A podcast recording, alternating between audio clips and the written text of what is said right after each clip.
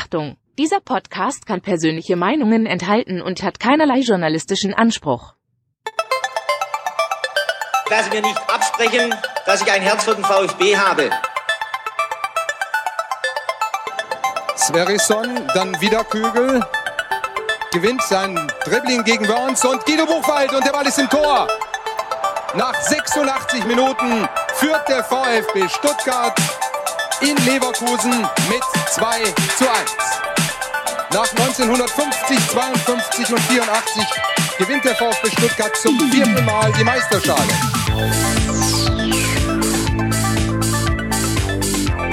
Jetzt müsste der Ball endlich noch einmal hereinkommen. Jetzt kommt er weit nach hinten auf Hitzelsberger!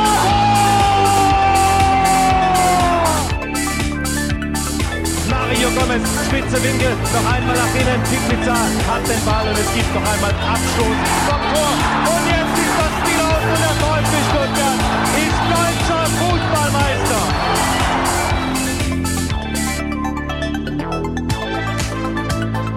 Herzlich willkommen bei STR. Mein Name ist Ricky und mit mir in der Leitung heute der Marc. Hallo Marc.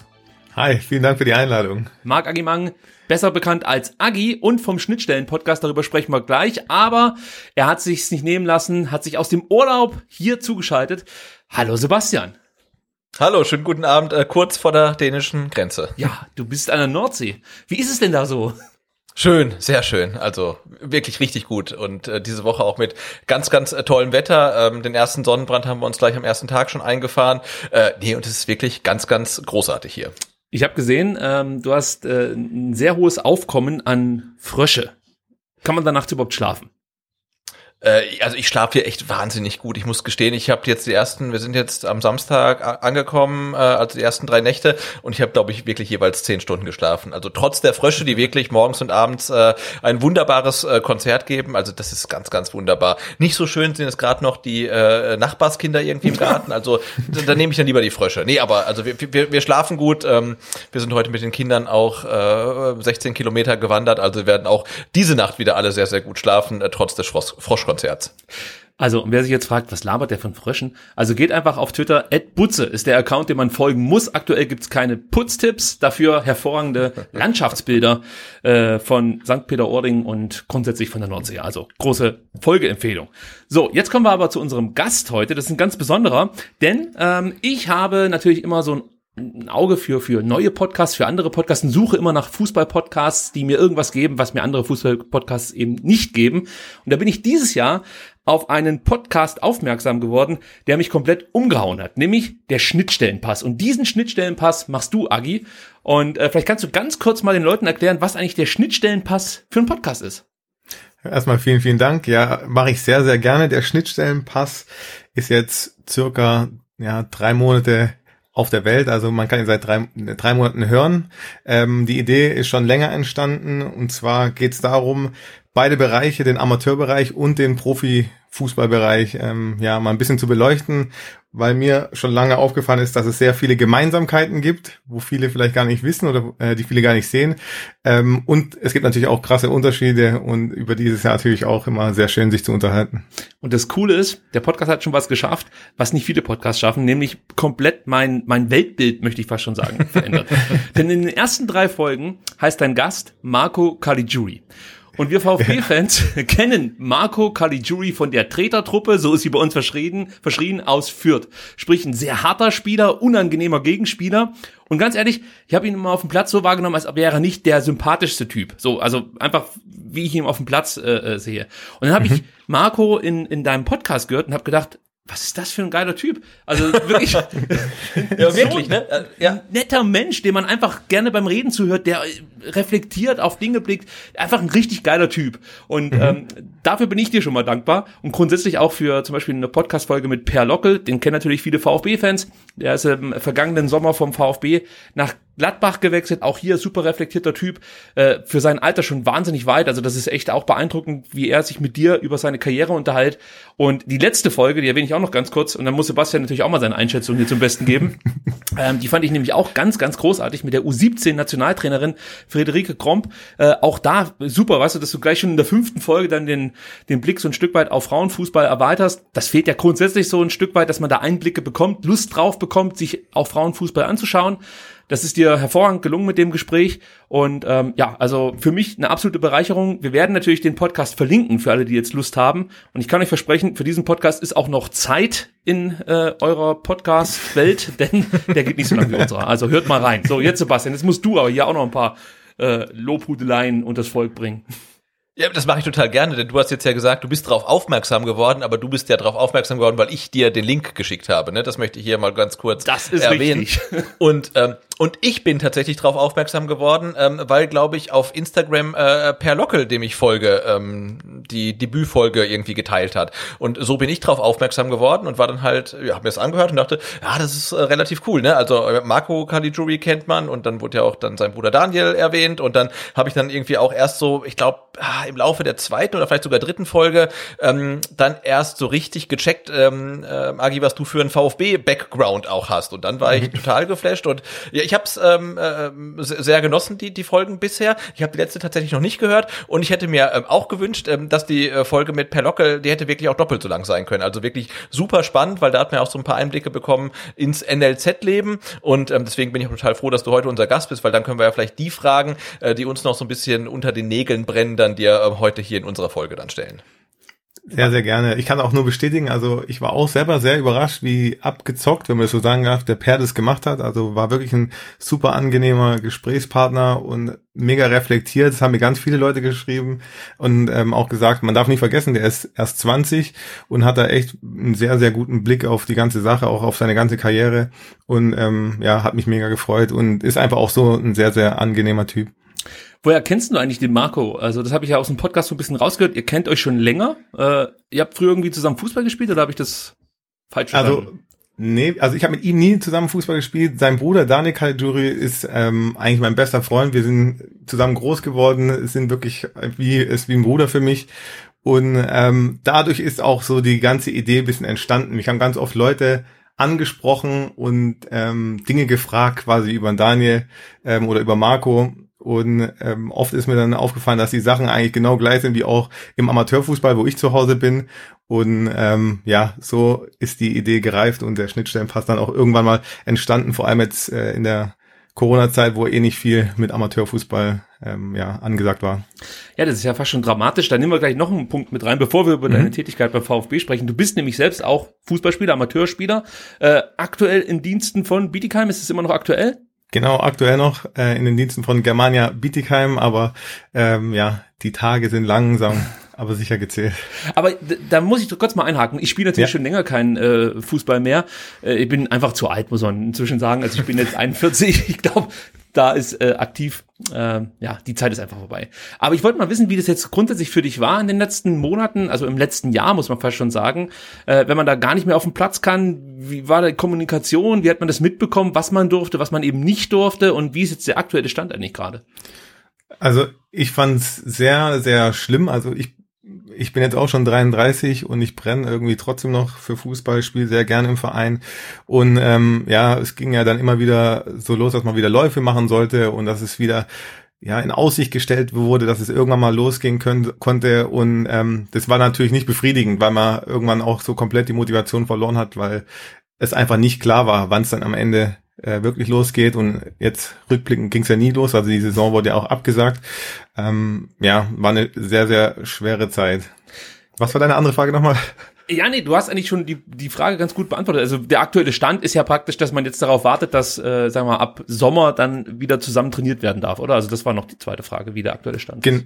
Gen genau, aktuell ist es so, ich glaube, ähm, äh, in vielen Städten oder in vielen Landkreisen darf man jetzt langsam wieder trainieren, zu 20 oder weiß nicht genau. Ähm, also es läuft langsam wieder an, aber die Saison wurde abgesagt. Ähm, es gab keine Auf- und keine Absteiger. Und ähm, es geht dann im August hoffentlich wieder los, ja. Hast du irgendwas mitbekommen, äh, wie das sich im Verein selber auswirkt? Also gibt's da jetzt äh, weniger äh, Jungs und Mädels, die den Sport ausüben wollen, also sprich Austritte aus den Vereinen? Ähm, äh, ja, also gibt gibt's da eine Bewegung, die du schon irgendwie mitbekommen hast? kann ich so aktuell noch nicht festmachen, aber ich bin mir relativ sicher, dass einige ähm, nicht mehr zurückkommen werden. Also ich habe es auch selber merke es natürlich auch körperlich. Ich glaube auch, dass der eine oder andere da in einem sehr desolaten Zustand wieder zurückkommen wird und ähm, dass natürlich sich auch die Interessen ähm, ja verändert haben. Man hat jetzt viel mehr Zeit für andere Dinge gehabt. Ich glaube, dass viele einfach sagen werden, okay, ich habe jetzt vielleicht einen Fokus mehr auf meine Arbeit gelegt oder auf Familienleben.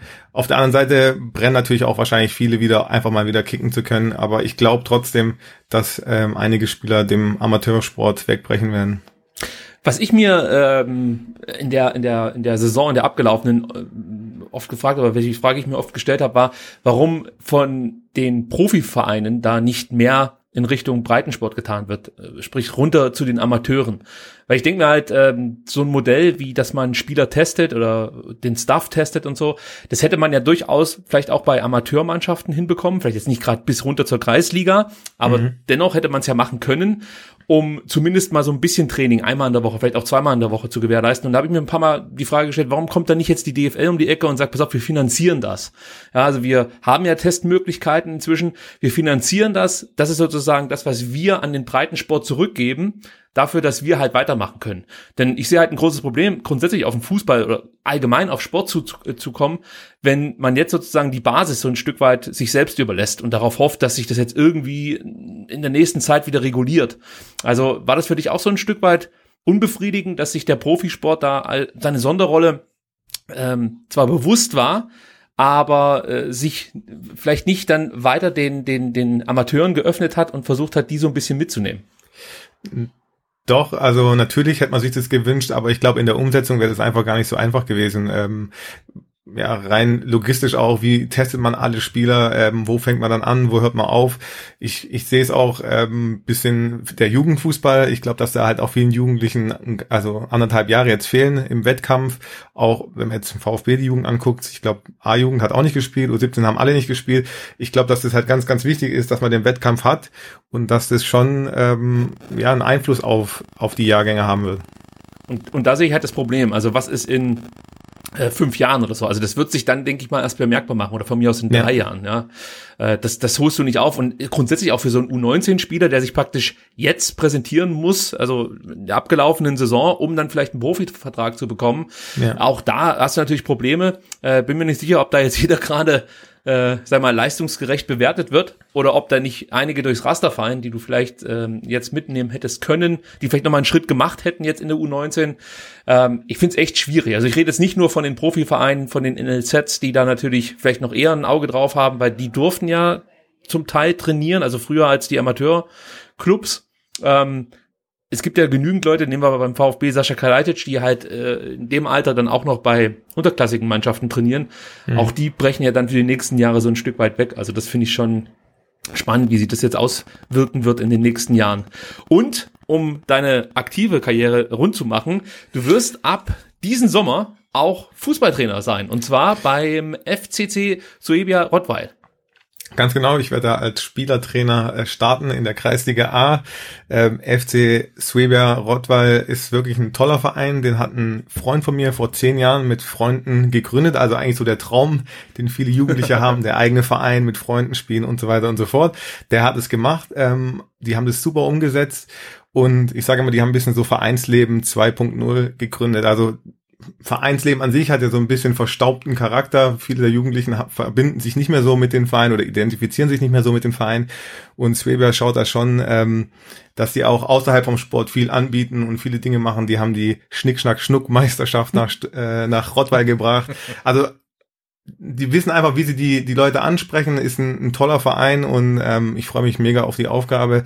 Und jeden Zuhörer kann ich einfach mal empfehlen, auf äh, der Internetseite vorbeizuschauen oder einfach auch mal zum Spiel zu kommen. Ist wirklich, wirklich ein cooler Verein. So, jetzt muss ich mir gleich in meinen Shownotes notieren, dass ich nachher die Webseite hier noch hinterlege, damit ihr direkt äh, auf die Oder Webseite. Insta, wo ihr wollt. Die haben auch Insta, ja. Ja, guck mal an, du. Da sind sie schon. Ja, die wissen, wie es geht, ja. Ja, richtig ja. unterwegs. Äh, und äh, welche Liga kickt Suebia? Das ist rein Hobby-Fußball. Nee, Suebia ist in der Kreisliga A und ähm, die hat jetzt auch hart getroffen. Ähm, zweimal wurden sie jetzt ausgebremst durch die äh, Pandemie einmal davor äh, im Elfmeterschießen in Relegationsspielen nicht aufgestiegen, also ähm, sind ambitioniert für zehn Jahre ähm, ja Vereinsfußball jetzt in der Kreisliga A oben mitzuspielen ist echt auch eine tolle äh, tolle Sache. Ja, das war äh, meine Champions League, die Kreisliga A, muss ich dazu sagen. ich war lange Kreisliga B-Spieler, dann habe ich es tatsächlich mal in die Kreisliga A geschafft. Und ähm, ja, ich muss ganz ehrlich sagen, ich bin da auch gleich negativ aufgefallen bei meinem ersten Training, weil ich dachte, so jetzt beginnt mehr oder weniger so, so eine Semi-Profi-Zeit. Ich muss mir natürlich jetzt hier einheitliches Schuhwerk und äh, Handgelenke tapen und so Sachen. und dann kam ich zu einer Mannschaft gespickt mit lauter 30-Jährigen. Ich war damals 20, muss ich dazu sagen. Das sind natürlich 30-Jährige wahnsinnig alt. Und ähm, dann komme ich da so hin und ähm, ja, es, es war dann doch eher so wie in der Kreisliga B, was mich dann sehr überraschte. Aber äh, das, das war einfach eine geile Zeit. Also ich kann es nur jedem empfehlen. Kreisliga-Fußball ist gar nicht so schlimm, wie sich manchmal anhört. Es macht richtig viel Spaß und gerade der Zusammenhalt untereinander ist ganz besonders. Also weil diese diese so wurde es mir übermittelt. Ich habe nie höherklassig gespielt, aber diese Kämpfe untereinander sind nicht so ausgeprägt wie eben ähm, dann in den höheren Ligen. Also von daher. Mhm der Fun-Faktor ist enorm hoch bei Kreisligamannschaften. Und ihr wollt ja eh aufsteigen, also genießt das jetzt noch. Ihr habt jetzt noch Spaß, Agi. Danach ist ja, vorbei. das stimmt. Aber, aber da, hast du dann für, für, für Rottwald schon irgendwelche revolutionären äh, Taktikpläne, ähm, die ihr irgendwie zusammengeschustert? Also spielen die dann in der nächsten Saison alles in Grund und Boden und alle ähm, klappt dann die Kinder nach unten, weil du irgendwie ja ein ganz neues System da in die in die Kreisliga A bringst oder ähm, lässt du es erstmal ruhig angehen? Ich lasse, also ich sage hier ganz sicher nichts Falsches, ich lasse es erstmal ruhig angehen. ähm, es, es, es, wird ein großer Kader auch sein. Ähm, ich, nee, ich mache das zusammen äh, mit einem mit einem Freund und ja, ich bin da gute Dinge, aber ich werde jetzt auch da nicht den Fußball ähm, revolutionieren, sondern wir werden äh, jetzt einfach mal schauen, wo es hingeht. Ich bin ein großer Fan von Tim Walter und äh, hier schon mal ein, ein Zitat, das ich dir mitgeben kann, was bei der Mannschaft auf jeden Fall für Eindruck schindet. Und zwar, bei uns gibt's nur ein Gas, Vollgas. Damit hast du sie auf jeden Fall schon mal. Das war Tim Walters Leitspruch.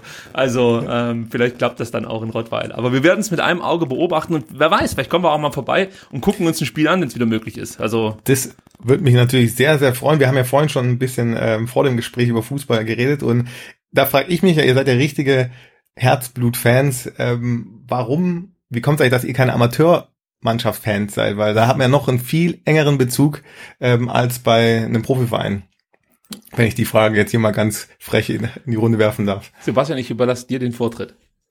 Äh, ja, also ich bin äh, tatsächlich äh, äh, kurz davor. Also ich, ich merke auch, ähm, für mich persönlich, dass ich mich vom, ja, vom Profifußball der doch irgendwie auch so emotional immer ein Stück weit entferne. Und wenn jetzt ein Gregor mhm. Kobel wechselt, ich finde das schade, aber also nach fünf Minuten bin ich drüber hinweg, weil so funktioniert nun mal der Profifußball. Und äh, ich habe, glaube ich, so den ähm, Amateurclub für mich noch nicht gefunden. Also bei uns im Dorf, ja, gibt's auch welche, ähm, aber hm, da bin ich noch nicht ganz so emotional gefesselt. Aber ich glaube, ich bin wirklich ganz da, ganz kurz davor, äh, meinem Herz äh, wirklich äh, einem Amateurclub zu verschreiben und äh, mit dem dann auch mitzureisen und so weiter, wenn es wieder geht. Und ich freue mich halt wirklich einfach, wenn jetzt Corona, so wie es scheint, jetzt dann endgültig irgendwie aus unserem Leben verschwindet im Laufe des Jahres freue mich einfach brutal wieder Fußball zu sehen, egal ob jetzt im Neckarstadion vor wie viel Zuschauer noch immer oder auf dem Dorf ähm, Sportplatz. Also ja, Hauptsache wieder Fußball und ähm, gerne auch Amateurfußball. Und ich habe, glaube ich, meinen Amateurclub einfach noch nicht so richtig gefunden.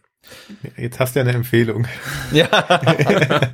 ich, ich wurde von meinem Amateurclub verraten, muss ich ganz ehrlich sagen. Oh. Ja, also ich, ich war großer Fan des Amateurclubs, in dem ich auch gespielt habe. Der SV Reudern war das. Und äh, das Problem war aber, wir hatten einen großen Rivalen. Und zwar war das Oberboingen. Das war der verhasste Verein sozusagen. Und irgendwann war es aber so, dass beide Vereine einfach keinen Nachwuchs mehr hatten. Also es, es fehlten einfach die jungen Spieler, die nachrückten. Und was passiert dann? Genau, eine Fusion. Äh, und Ei. ja, da habe ich gesagt, das geht ja gar nicht. Das ist wie wenn Kickers und der VfB plötzlich zusammengehen. Das geht nicht mehr. Dann habe ich gesagt, nee, das war's für mich. Und ähm, ja, dann habe ich mich so ein bisschen davon verabschiedet von Amateurfußball äh, und habe mich immer mehr ähm, wieder dem VfB gewidmet, muss ich sagen. Aber früher war es wirklich so, Samstag war Bundesliga und Sonntag war halt Amateurfußball und wirklich dann von der zweiten Mannschaft bis ich dann irgendwann abends nach Hause gefahren wurde. also es war halt so, Sonntag war komplette Eskalation meistens dann und es hat auch großen Spaß gemacht, muss man sagen. Also es war wirklich eine ganz, ganz tolle Zeit äh, und äh, ich, ich höre das dann immer so ein Stück weit auch, dass es natürlich immer weniger wird, auch das Vereinsleben an sich, mhm. was ich irgendwie schade fand. Äh also ich kann es mir gar nicht vorstellen, weil es war halt einfach so eine Bereicherung, mit den Jungs damals abzuhängen, ähm, und, und, und wirklich dann auch Nächte am Sportplatz zu verbringen, ja, einfach mit einer Kiste Ja. Bier und mit, mit fünf Freunden, dann, was weiß ich, da noch so ein bisschen rumgekickt für sich selbst und so. Und äh, dann ist man irgendwie fünf Stunden schlafen gegangen, am nächsten Morgen zum Abgreiten ist man wieder erschienen und hat äh, dementsprechende Linien gezogen, aber das war halt einfach eine richtig geile Zeit. Und wenn man so mitbekommt, dass das alles nicht mehr der Fall ist, sehr, sehr schade, aber man hört es leider von so vielen Vereinen, deswegen drücke ich euch ganz fest die Daumen, dass, dass ihr da sozusagen gegen den Trend äh, was auf die Beine stellen könnt. Und ja, also allein für die Wurst lohnt sich ja grundsätzlich schon beim Amateurfußball vorbeizuschauen. Kriegt man Das noch welche, stimmt, die auch innen warm sind und nicht nur außen verbrannt, so wie in Stuttgart im Stadion. Ähm, du hast noch eine andere Tätigkeit, über die wir sprechen wollen. Wir haben das jetzt so ein bisschen auf die lange Bank geschoben und das ist eigentlich fast das Interessanteste, muss man sagen, an der heutigen Ausgabe, weil das wird die meisten Hörer interessieren, denn du warst beim VfB Sozialpädagoge und zwar relativ lang. Viereinhalb Jahre von April 2015 bis September 2019. Vielleicht kannst du mal ganz grob umreißen, was dein Job beim VfB genau war. Ja, kann ich gerne machen. Ähm, ich war Sozialpädagoge beim VfB, also hauptsächlich auch im Internat. Ich habe die Jugendspieler, die Top-Talente äh, betreut, die im Internat gewohnt haben. Zudem habe ich unter der Woche, also ja in der regulären Schulzeit dann auch die anderen Spieler ähm, ja bei schulischen Aufgaben unterstützt. Genau, um das mal ganz grob äh, zusammenzubringen. Das heißt, du hast die jetzt nicht nur äh, in Sachen zum Beispiel Nachhilfe oder schulisch unterstützt, sondern da ging es dann auch schon äh, darum, dass sie mal einen Ansprechpartner hatten, wenn es Probleme gab. Genau, ähm, wir waren Ansprechpartner für die Jugendspieler und natürlich auch für die Eltern. Ähm, es ist ein Team von drei Pädagogen im, im, äh, im Internat und genau, wir waren für alle Spieler natürlich dann auch so Ansprechpartner. Genau. Aber man muss auch dazu sagen, es ist jetzt auch nicht so, dass die äh, Jungs mit so vielen Problemen auf einen zukommen. Die sind sehr, sehr eingespannt ähm, durch den Fußball, durch die Schule. Ähm, die meisten haben gar nicht so viel Zeit für, ähm, für andere Dinge, muss man wirklich dazu sagen. Dann war es vielleicht eher, dass es ähm, von der Stimmung her vielleicht mal nicht so gut war, wenn man nicht gespielt hat oder nicht im Kader war. Solche Dinge dann eher, ja.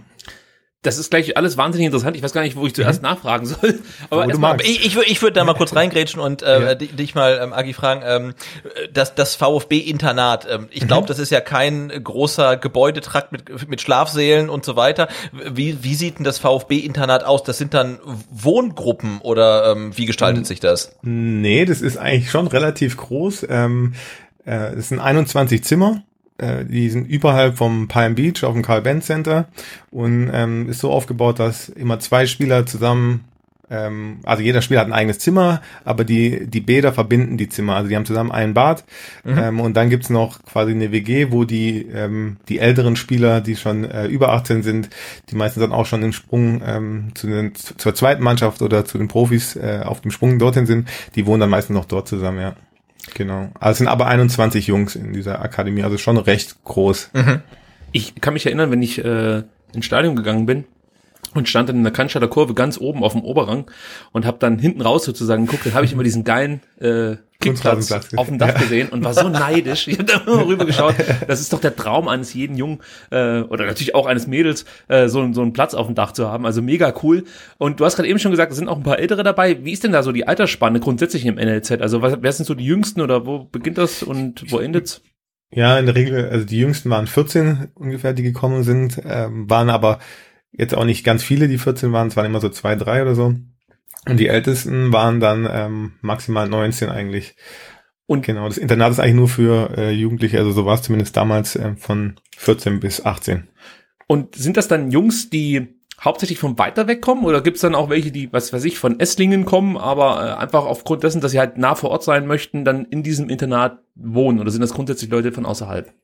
Die meisten kamen schon von eher außerhalb, also jetzt auch nicht komplett weit weg, es waren auch welche, die haben, ja, ich, was waren da das nächste, vielleicht hinter Heilbronn irgendwo gewohnt, aber auf jeden Fall, es war keiner da, der jetzt direkt in Stuttgart oder in einem St äh, Stadtteil von Stuttgart gewohnt hat. Hinter Heilbronn, Lee Eckloff aus Pretzfeld zum Beispiel. Ja, genau. Ja, das fällt einem da sofort ein. Ja. Und, und jetzt hast du die Jungs da, wie muss man sich das vorstellen? Die kommen dann praktisch an, wahrscheinlich erstmal mit Family äh, äh, und, und stellen sich vor, du sagst dann, ich bin der Agi und äh, wenn du Probleme hast, dann kommst du auf mich zu. Und äh, ist das so Genau. einfach gedacht? Ja, also wie gesagt, man muss ja sich das auch mal vorstellen, wenn man als 14-Jähriger von zu Hause auszieht, dann ist es ja schon mal eine andere Nummer und ähm, dann ist natürlich auch wichtig, dass man dann Ansprechpartner hat. Da waren wir als Pädagogen, dann gi- gibt's noch eine Hauswirtschafterin, ähm, dann gibt's noch einen Koch. Also es sind auf jeden Fall immer einige Leute da, die ähm, sich um die Jugendlichen dann kümmern. Und ähm, ja, im Normalfall kommen die, die, die Spieler dann mit ihren Eltern, schauen sich das Zimmer an, ähm, ziehen dann da auch ein. Und die ersten paar Monate sind natürlich meistens ja ähm, immer ganz besonders für die jungen Spieler, weil es halt was ganz anderes ist und natürlich auch ein ganz anderes Umfeld. Was war denn so das Durchschnittsalter, ähm, wenn die da zu dir kommen oder kamen?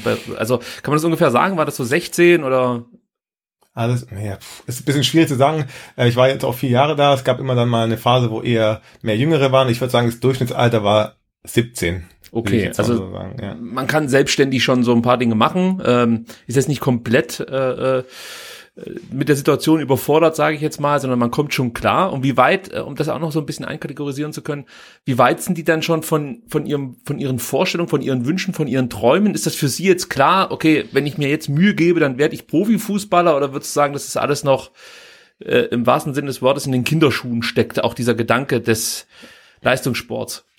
Eine spannende Frage weil ich glaube, dass jeder, der beim VfB spielt, der den Traum hat, Profispieler zu werden. Also ich glaube nicht, dass ähm, irgendjemand da hingeht und sagt, ich guck mal so ein bisschen. Und ja, ich glaube, wenn du dann auch noch im Internat bist, das ist natürlich wahrscheinlich nochmal ein Privileg. Also es zeigt ja auch, dass der äh, Verein äh, will, dass du ja nicht so eine lange Anreise hast. Okay, für manche, die jetzt von weiter weg kommen, ist es natürlich auch die einzige Möglichkeit, ähm, überhaupt äh, bei dem Verein zu spielen. Aber ich glaube schon, dass jeder, der äh, in das Internat zieht, den großen Traum hat, äh, Fußballprofi zu werden. Weil das ist jetzt meine nächste Überlegung. Wenn ich mir vorstelle, mit 17 gehe ich dahin äh, bin davon überzeugt, äh, dass ich es schaffen kann, wenn ich mir ausreichend Mühe gebe. Da weiß ich aber ganz genau, dass die Schule für mich keine Rolle mehr gespielt hätte. Und mhm. da würde mich jetzt mal interessieren, wie man das dann hinbekommt, weil das war ja auch so ein bisschen dein Job, dass die Jungs ja. da den Fokus nicht drauf verlieren, dass sie trotzdem sich im Klaren sind, dass sie hier äh, auch schulisch Leistung bringen müssen.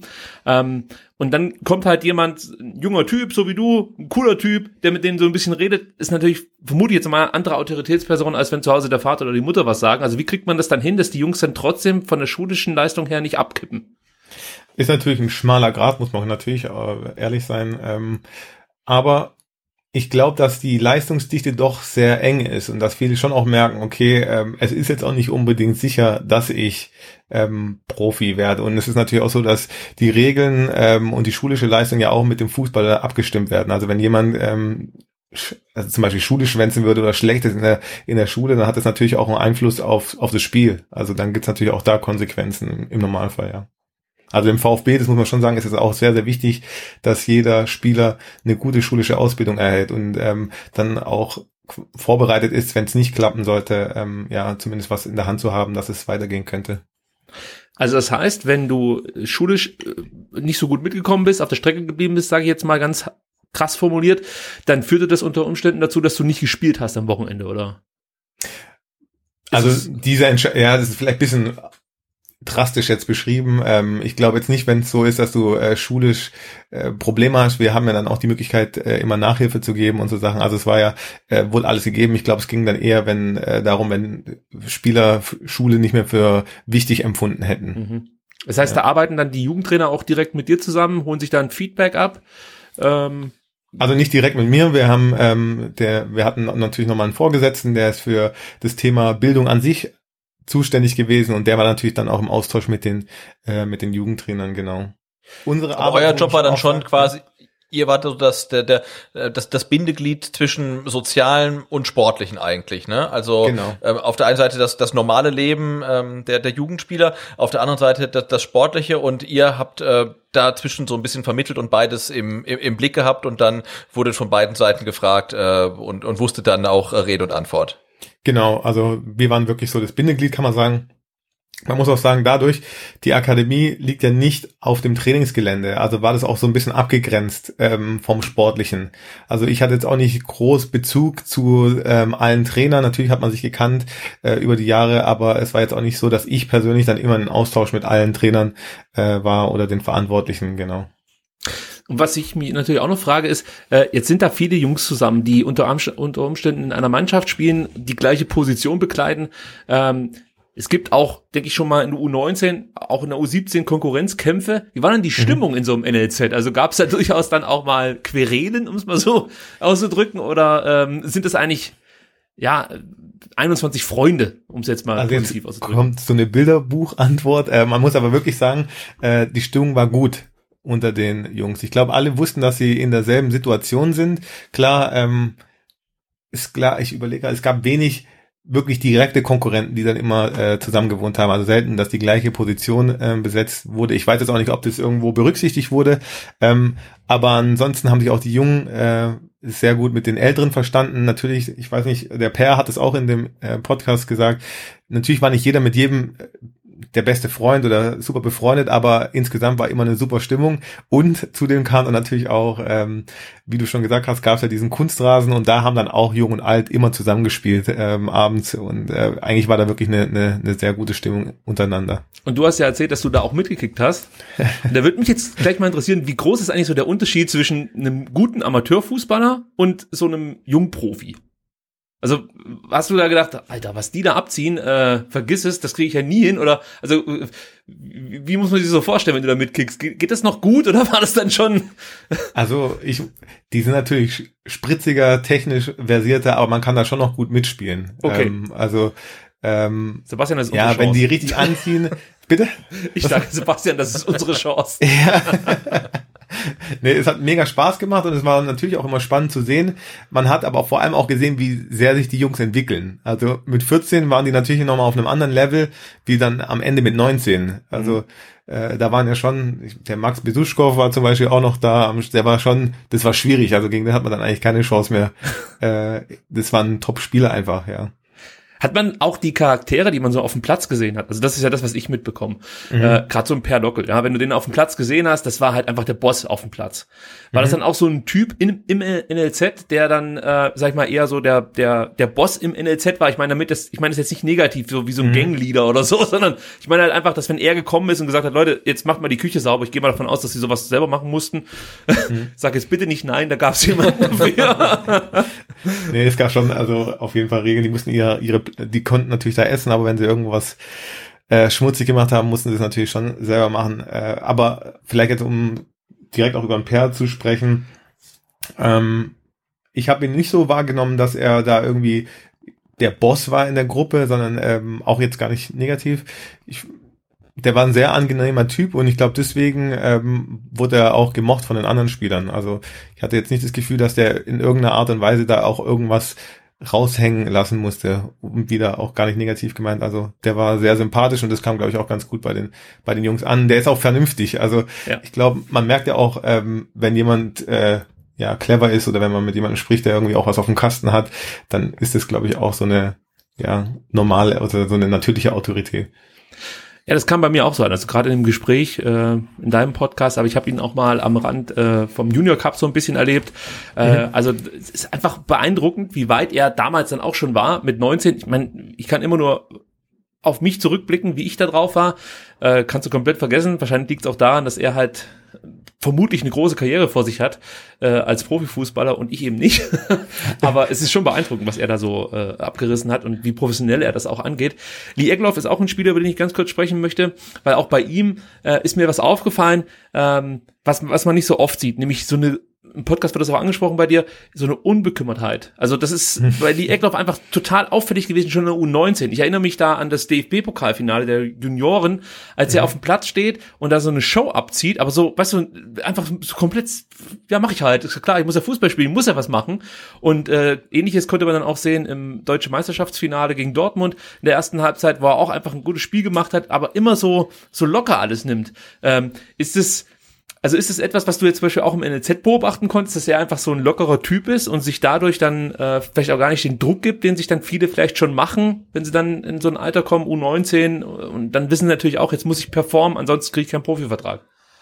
Hm, ja, ähm, ja, also es ist jetzt schwierig, auch über jeden Einzelnen äh, da was zu sagen, aber insgesamt kann man schon sagen, der Lied zum Beispiel war auch, ähm, ja, der ist auch ein cleverer, ein smarter Junge, das hat man auch einfach gemerkt und so spielt er natürlich dann auch Fußball. Also das war jetzt, ich denke schon, dass sich die, die, die, also die Art und Weise, wie sie Fußball spielen, natürlich auch irgendwo ähm, im Privatleben oder auch in der Persönlichkeit dann widerspiegelt. Also das kommt ja auch nicht von ungefähr, wie man sich auf dem Platz gibt. Es ist ja keine Show, wie du ja auch sagst. Ähm, deswegen konnte man viele dieser, ähm, ja, dieser Eigenschaften auch dann in, in der Akademie sehen. Weil das finde ich wahnsinnig spannend. Also wenn du gerade auf dem, auf dem Platz siehst und wir können da noch so viele andere nennen, ähm, also gerade diese U19-Mannschaft, die halt den DFB-Pokal gewonnen hat, knapp im Finale gescheitert ist gegen Dortmund, sehr unglücklich gescheitert ist, muss man sagen. Mhm. Äh, wenn du wenn du halt einfach die Jungs so siehst, wie sie auf dem Platz zusammengespielt haben, ähm, also weißt du, jeder hat irgendwie so eine bestimmte Rolle auch auf dem Platz eingenommen. Das fand ich einfach, ich fand es einfach mega geil und ich wäre gerne in dieser Gruppe gewesen, so als als 19-Jähriger mit den Jungs zusammen. Es, es wirkte einfach so, als ob das auch wirklich untereinander Freunde geworden sind in dieser Zeit. Und ähm, das, das hat man einfach, einfach gespürt beim Zuschauen. Deswegen habe ich jetzt den Jahrgang direkt nochmal rausgehoben. Ja. Hätte aber noch eine Anschlussfrage, die in eine kleine andere Richtung Gerne. geht. Und zwar geht es mir mal so um Social Media und so.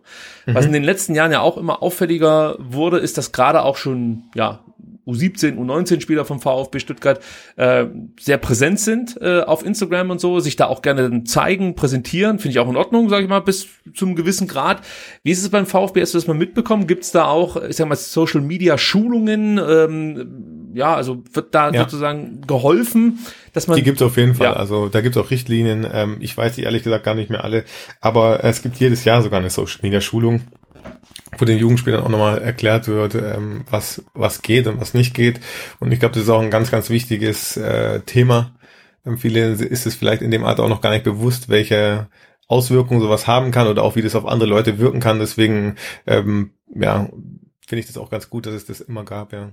Weil, weil das, das hat ja auch in deinem, in deinem Podcast ne, ähm, per Lockel gesagt, dass dann irgendwie auch dann teilweise Berater dann irgendwie in deine Instagram-Nachrichten äh, irgendwie reinsliden und irgendwelche komischen äh, äh, Angebote machen. Das, das, das fand ich ja. halt total, total krass. Und ähm, was mein persönlicher Eindruck ist, und ich glaube, das betrifft dann auch gerade die Zeit, äh, in der du beim VfB warst, von 2015 bis 2019, dass äh, äh, die, die Nachwuchsmannschaften in der Zeit und auch bis jetzt noch ähm, brutal in Fokus gerückt sind. Ne? Also wenn man sieht, jetzt bei, bei Dortmund spielt ein Jude Bellingham, der, der, der ist 17 und mhm. äh, dass die Spieler in immer früheren Alter in den Fokus rücken, weil ich würde sagen, vor 2015, 2016, 2017 habe ich vermutlich keinen Spieler der U17 oder U19 gekannt beim VfB. Und jetzt ist es so, da, da kommt halt irgendwie ein, ein, ein Mo Sanko, der eigentlich U19 spielt und dann spielt er für die U21, schießt da viele Tore und dann sagt man, in der nächsten Saison spielt er in der Bundesliga und schießt alles in Grund und Boden oder einen Jordan Meyer. Und ich finde, die, die, dass die Spieler in immer jüngerem Alter ähm, immer stärker in den Fokus rücken. Spiegelt das auch dann deine Einschätzung wieder? Ja, aber ich glaube auch, dass da genau Social Media der Grund für ist. Also ähm, um Informationen über so junge Spieler zu kriegen. Ähm, oder ja, früher musste man dann irgendwelche Zeitungen lesen oder irgendwelche speziellen äh, Turniere besuchen und jetzt äh, geht man Instagram äh, irgendein gutes Tor von irgendjemanden und man findet es direkt. Also das ist kein Problem, sowas zu finden. Es wird ja auch, keine Ahnung, alle Tore der äh, der Bundesliga werden ja auch äh, auf YouTube gezeigt und so weiter und so fort. Also es ist viel, viel einfacher, ähm, auch diese Medien zu, zu erhalten, ja. Und ist es jetzt gut oder schlecht aus deiner Sicht? Ich weiß nicht, ob man drüber diskutieren muss, ob es gut oder schlecht ist. Es ist die aktuelle Zeit einfach. Und ich glaube, es geht eher darum, ähm, den Jugendlichen äh, so viel wie möglich da Handwerkszeug an die Hand zu geben, dass sie sich dann auch ja richtig verhalten. Ich glaube, es ist schwierig. Ich glaube, ähm, ja, man hatte früher nicht äh, irgendein Tool, wo man ganz ganz schnell mal 7000 Leute äh, ja mit einem Foto verärgern kann oder irgendwas Doofes sagen kann. Ähm, ja, ich glaube, es geht einfach darum, da ein Bewusstsein zu schaffen, eher. Weil ich denke mir halt, äh, die Erwartungshaltung steigt halt auch und äh, vor allen Dingen setzen sich, das ist jetzt mein Eindruck, äh, die Spieler auch früher unter Druck, dass sie halt performen müssen. Ich meine, klar, darum geht's im Leistungssport. Es ist natürlich mhm. auch wichtig für die weitere Entwicklung. Andererseits gibt's natürlich auch Spieler, die vielleicht grundsätzlich ein bisschen länger brauchen, dann aber nicht mehr, nicht mehr die Zeit bekommen, weil du hast es gerade beschrieben, du kannst äh, auf dem YouTube-Kanal YouTube vom DFB äh, Woche für Woche die U19-Torshow sehen und wenn dann ja. halt ein Spieler mehrfach dadurch auffällt, dass äh, ich sage jetzt mal als Torwart, dass er blöde Tore fängt oder so, dann hast du auch schnell eine Diskussion, die eigentlich vielleicht gar nicht angebracht ist. Ähm, das ist halt so ein bisschen, äh, ich sag mal, die Kehrseite von der neuen Popularität, die ich den Jungs gönne, total, ja. Also ich finde es ja. auch super, dass ich mir die Spiele angucken kann. Das ist für mich eine Bereicherung. Ähm, aber manchmal fragt man sich halt schon, ob das grundsätzlich der richtige Start in einer Karriere sein kann, dass du gleich oder oft dann auch mit hohen Erwartungen fast schon erschlagen wirst. Ja, das ist ganz schwierig, weil es ist ja auch einfach was ganz anderes. Das vergessen auch viele. Jugendfußball da gehört noch so viel mehr dazu, um sich dann auch in der Aktivität durchzusetzen. Das sieht man lustigerweise natürlich auch im Amateurbereich, genauso dann aber auch im Profibereich. Ähm, wir haben es äh, in dem Podcast auch schon angesprochen, was ich noch viel kritischer sehe, sind die ganzen Werbeverträge, die auch schon junge Spieler haben. Ähm, weil ich, ich glaube, in dem Alter ist es noch viel schwieriger, mit solchen Sachen umzugehen. Und ähm, wenn man es dann nicht packt, dann ist es einfach auch so, dass ich mir nicht vorstellen kann, dass diese großen Marken ähm, im Nachgang noch sagen, okay, äh, ich finde dich super als Person, du bist zwar kein Fußballprofi mehr, aber wir unterstützen dich weiter auf dem Weg. Also da bin ich mir relativ sicher, dass da die meisten Spieler fallen gelassen werden. Ja, du hast ja noch was ganz Interessantes erzählt, äh, mhm. beziehungsweise der Per das, glaube ich, erzählt, dass man da praktisch irgendwie so Schuhboxen zugeschickt bekommt, ja, und der eine Spieler, der hat halt, was weiß ich, äh, übertrieben jetzt den ganzen Raum voll mit irgendwelchen äh, Goodies von äh, Werbepartnern und ein anderer Spieler eher nicht. Und das führt dann manchmal auch dazu, dass der eine oder andere denkt, Mensch, warum hat denn der jetzt schon wieder irgendwie einen neuen Ausrüstervertrag und ich eben nicht? Mhm. Das, das beginnt auch immer früher, ist auch deine Einschätzung. Auf jeden Fall, ja. Und ich sehe, also ich finde es an sich gut, das kann man alles machen. Ich finde es eher ähm, kritisch, weil es so wenig einfach nur packen. Und ich glaube, wenn du einfach gewohnt bist, dass du ähm, alles kriegst, ähm, verlierst du auch irgendwann mal ein Gefühl für so einen Wert. Also mhm. für ein paar Kickschuhe muss man lange arbeiten, ja, wenn man das Topmodell für 300 Euro haben will, ja. Und wenn man das dann irgendwann mal nicht mehr kriegt, ähm, ich glaube, dass es einfach viel schwieriger ist, dann damit umzugehen, wenn man es seit klein auf quasi gewohnt war, dass die Sachen immer da waren. Ich glaube auch, dass Freunde vielleicht nicht mehr ehrlich zu dir sind, weil sie es toll finden, ne, ähm, wenn man sie quasi auch ausstattet und keine Ahnung. Also ich glaube, das hat einen Rattenschwanz ähm, und dann geht es einfach darum, äh, die Jungs da gut drauf vorzubereiten, so gut es auch eben geht, weil ich glaube, viele Erkenntnisse kommen einfach auch erst mit der Zeit. Äh, Gibt es da jetzt im NLZ zum Beispiel, als du da warst, auch einen Psychologen, der sich da so ein bisschen mit den Jungs auseinandersetzt? Und ja, äh, ja also das gibt's dann auch. Ich glaube, ähm, ich will jetzt nichts Falsches sagen, aber ich glaube, das ist auch eine Auflage der DFL für alle ähm, Nachwuchsleistungszentren, ähm, dass, dass ein Psychologe den Jugendlichen zur Verfügung stehen muss. Ja, gerade wenn ich mir vorstelle, mit 14, 15, wenn du zu den ganz Jungen gehörst, bist du am Start, äh, da gibt's wahrscheinlich auch nicht so viele Gleichaltrige. Die meisten, haben wir ja vorhin schon von dir gehört, sind dann ein bisschen älter und ja, wir alle wissen es, wenn du 14 bist oder von mir ist auch 15 und dann ist da ein 17-Jähriger, das sind Welten. Also das ist ja. ja nicht irgendwie, der ist nur zwei Jahre älter, sondern das ist eine komplett andere Szene sozusagen. Und ähm, ja, das kann natürlich dann auch manchmal zu Problemen führen. Ich finde es grundsätzlich auf jeden Fall wahnsinnig interessant, wie so da die Entwicklungen im NLZ sind man merkt ja jetzt auch beim VfB, dass man da versucht, ähm, noch mehr das, das, das Augenmerk draufzulegen, dass man sich da verbessert. Man sieht das jetzt durch ähm, dazugeholte Jugendcoaches, die da so ein bisschen mehr machen möchten.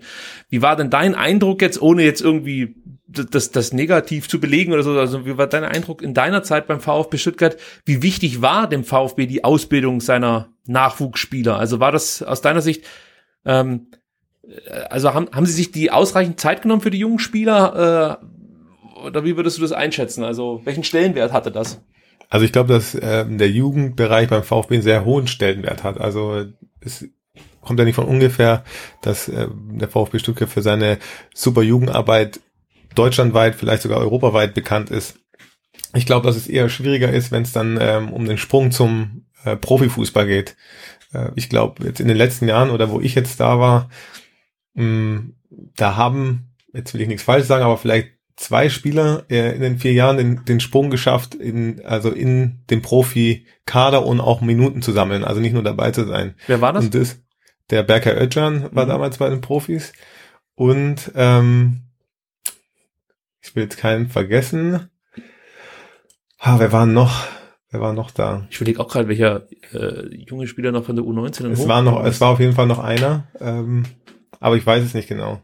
Also Berka ist ja klar, äh, mhm. den, den haben wir ja alle mitverfolgt. Der galt nicht nur als Riesentalent, sondern hat aus meiner Sicht auch gut abgeliefert in der äh, Abstiegssaison damals dann unter unter Jos Lukai hat er sogar ein paar Minuten bekommen. Unter Hannes Wolf ging es dann vorwärts, dann ist er nach Hamburg gegangen. Aber das war schon ein ja. Spieler eigentlich, der äh, ganz gut durchgestartet ist, möchte ich mal so sagen. Ja. Ja, also, also, also sprich, das, das, das rückt jetzt wahrscheinlich grundsätzlich auch noch mal ein bisschen mehr in den Fokus. Das hört man ja auch immer wieder, wenn man ähm, jetzt Thomas Hitzesberger darüber reden hört, wie wichtig ihm die Jugendarbeit ist. natürlich mit Thomas Krücken hat man natürlich ja eine absolute Koryphäe da gewonnen äh, für den für den NLZ-Bereich. Ich, ich vermute jetzt einfach mal, dass sich diese Durchlässigkeit in den nächsten Jahren noch verbessert. Ähm, weil das ist ja so, wenn man es als Kritik wahrnehmen möchte jetzt von dir, das ist das Einzige, wo du sagen würdest, da fehlt so ein bisschen die Durchlässigkeit. Da gab es vielleicht dann auch einen Spieler, der es verdient hätte, wenn man das so sagen kann, äh, mhm. mal bei den Profis mitzumachen. Aber da hängt natürlich dann auch viel damit zusammen, dass man ständig gegen den Abstieg gespielt hat und einfach gar nicht die Zeit hatte, die Jungs vernünftig ranzuführen, könnte ich mir vorstellen. Ja, ich habe auch das Gefühl, dass es natürlich, ähm, man arbeitet dann natürlich immer mit Druck. Also die Frage ist halt, wo kriegen die Spieler diese Zeit? Ein Jugendspieler, ich glaube, dass viele das Zeug hätten zu einem Profi, aber einfach mit längerer Zeit bräuchten, um sich mal zu zeigen. Aber viele Vereine können diese Zeit einfach nicht mehr geben, weil es natürlich auch um Erwartungen geht im Umfeld, natürlich auch um Ziele, die man selbst sich gesteckt hat. Ja, also es gab, gibt bestimmt einige Jungs, die das Zeug hätten, bin ich eigentlich fest von überzeugt. Wenn ich jetzt mal die Gegenfrage stellen darf, warum gehst du davon aus, dass die Durchlässigkeit höher wird? Ich gehe einfach deshalb davon aus, weil du mit Thomas Krücken jemand, jemanden hast, der vom Konzept her sehr klar zu Werke geht, also ganz klare Vorstellungen hat, die sich dann mhm. auch gleichzeitig decken mit dem, was Thomas Hitzesberger so erzählt. Und äh, man hat das Gefühl, dass es jetzt irgendwie nicht nur irgendwelche Sprüche sind, die von Thomas Krücken kommen, sondern du siehst, dass sich was verändert. Also sei es durch den Stuff an sich, sei, sei es durch ähm, Änderungen im Scouting-Bereich. Also man versucht einfach äh, optimale Bedingungen zu schaffen für junge Talente. Natürlich, am Ende, das sagt auch Thomas Krücken, kann er nicht dem Profitrainer sagen, dass Spieler XY spielen soll. Aber auch ja. da nehme ich jetzt mal Pellegrino Materazzo mit rein, der jungen Spielern immer wieder die Tür öffnet und zum Beispiel in Länderspielpausen sie äh, mittrainieren lässt bei der ersten Mannschaft, manchmal auch in Testspielen einsetzt.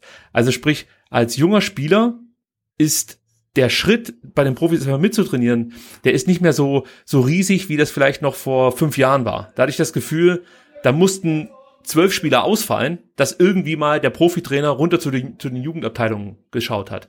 Ich weiß gar nicht, mhm. ob es einen Austausch gab zwischen Profitrainer und äh, Jugendkoordinator beziehungsweise dann U19-Trainer oder so. Also da hatte ich manchmal auch das Gefühl, dass da überhaupt nicht das Verständnis dafür da war, was es für Spieler da eigentlich gibt, wie die uns weiterbringen könnten, was die äh, dann auch in, in kommenden Spielzeiten vielleicht erreichen könnten beim VfB.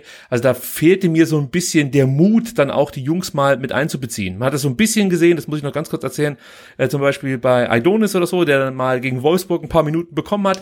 Das war der zweite übrigens.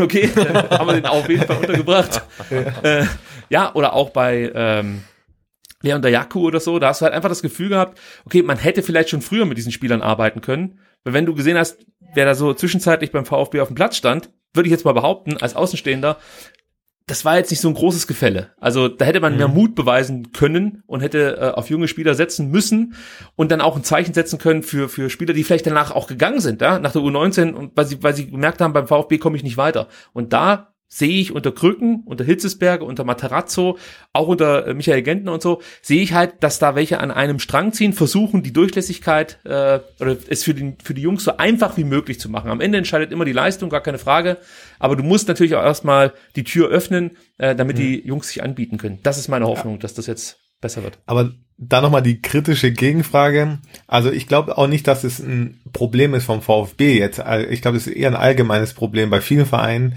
ähm, dass die Durchlässigkeit natürlich nicht so gegeben ist. Du hast gesagt, die hat einen super Jahrgang, ähm, der den DFB-Pokal gewonnen hat und der, die Vize-Deutsche Meisterschaft. Wie viel von denen haben denn ein Bundesligaspiel gemacht?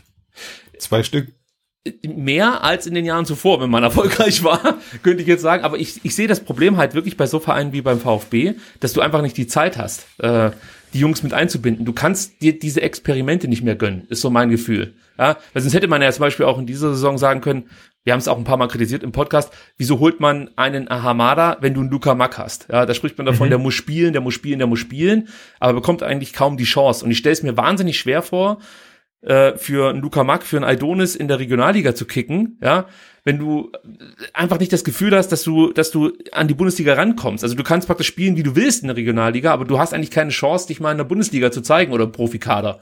Und ich glaube, dieses Gefühl brauchst du als junger Spieler. Ich, ich bin jetzt zwar gerade in der vierten Liga, aber nur deshalb, um mich weiterzuentwickeln, um ähm, eine gewisse Zweikampfhärte mir noch anzueignen, um einfach Minuten zu sammeln, Erfahrungen zu sammeln. Aber ich weiß, dass der, dass der Coach oder äh, dass der VfB mit mir plant und ich die Möglichkeit habe, mich immer wieder zu zeigen.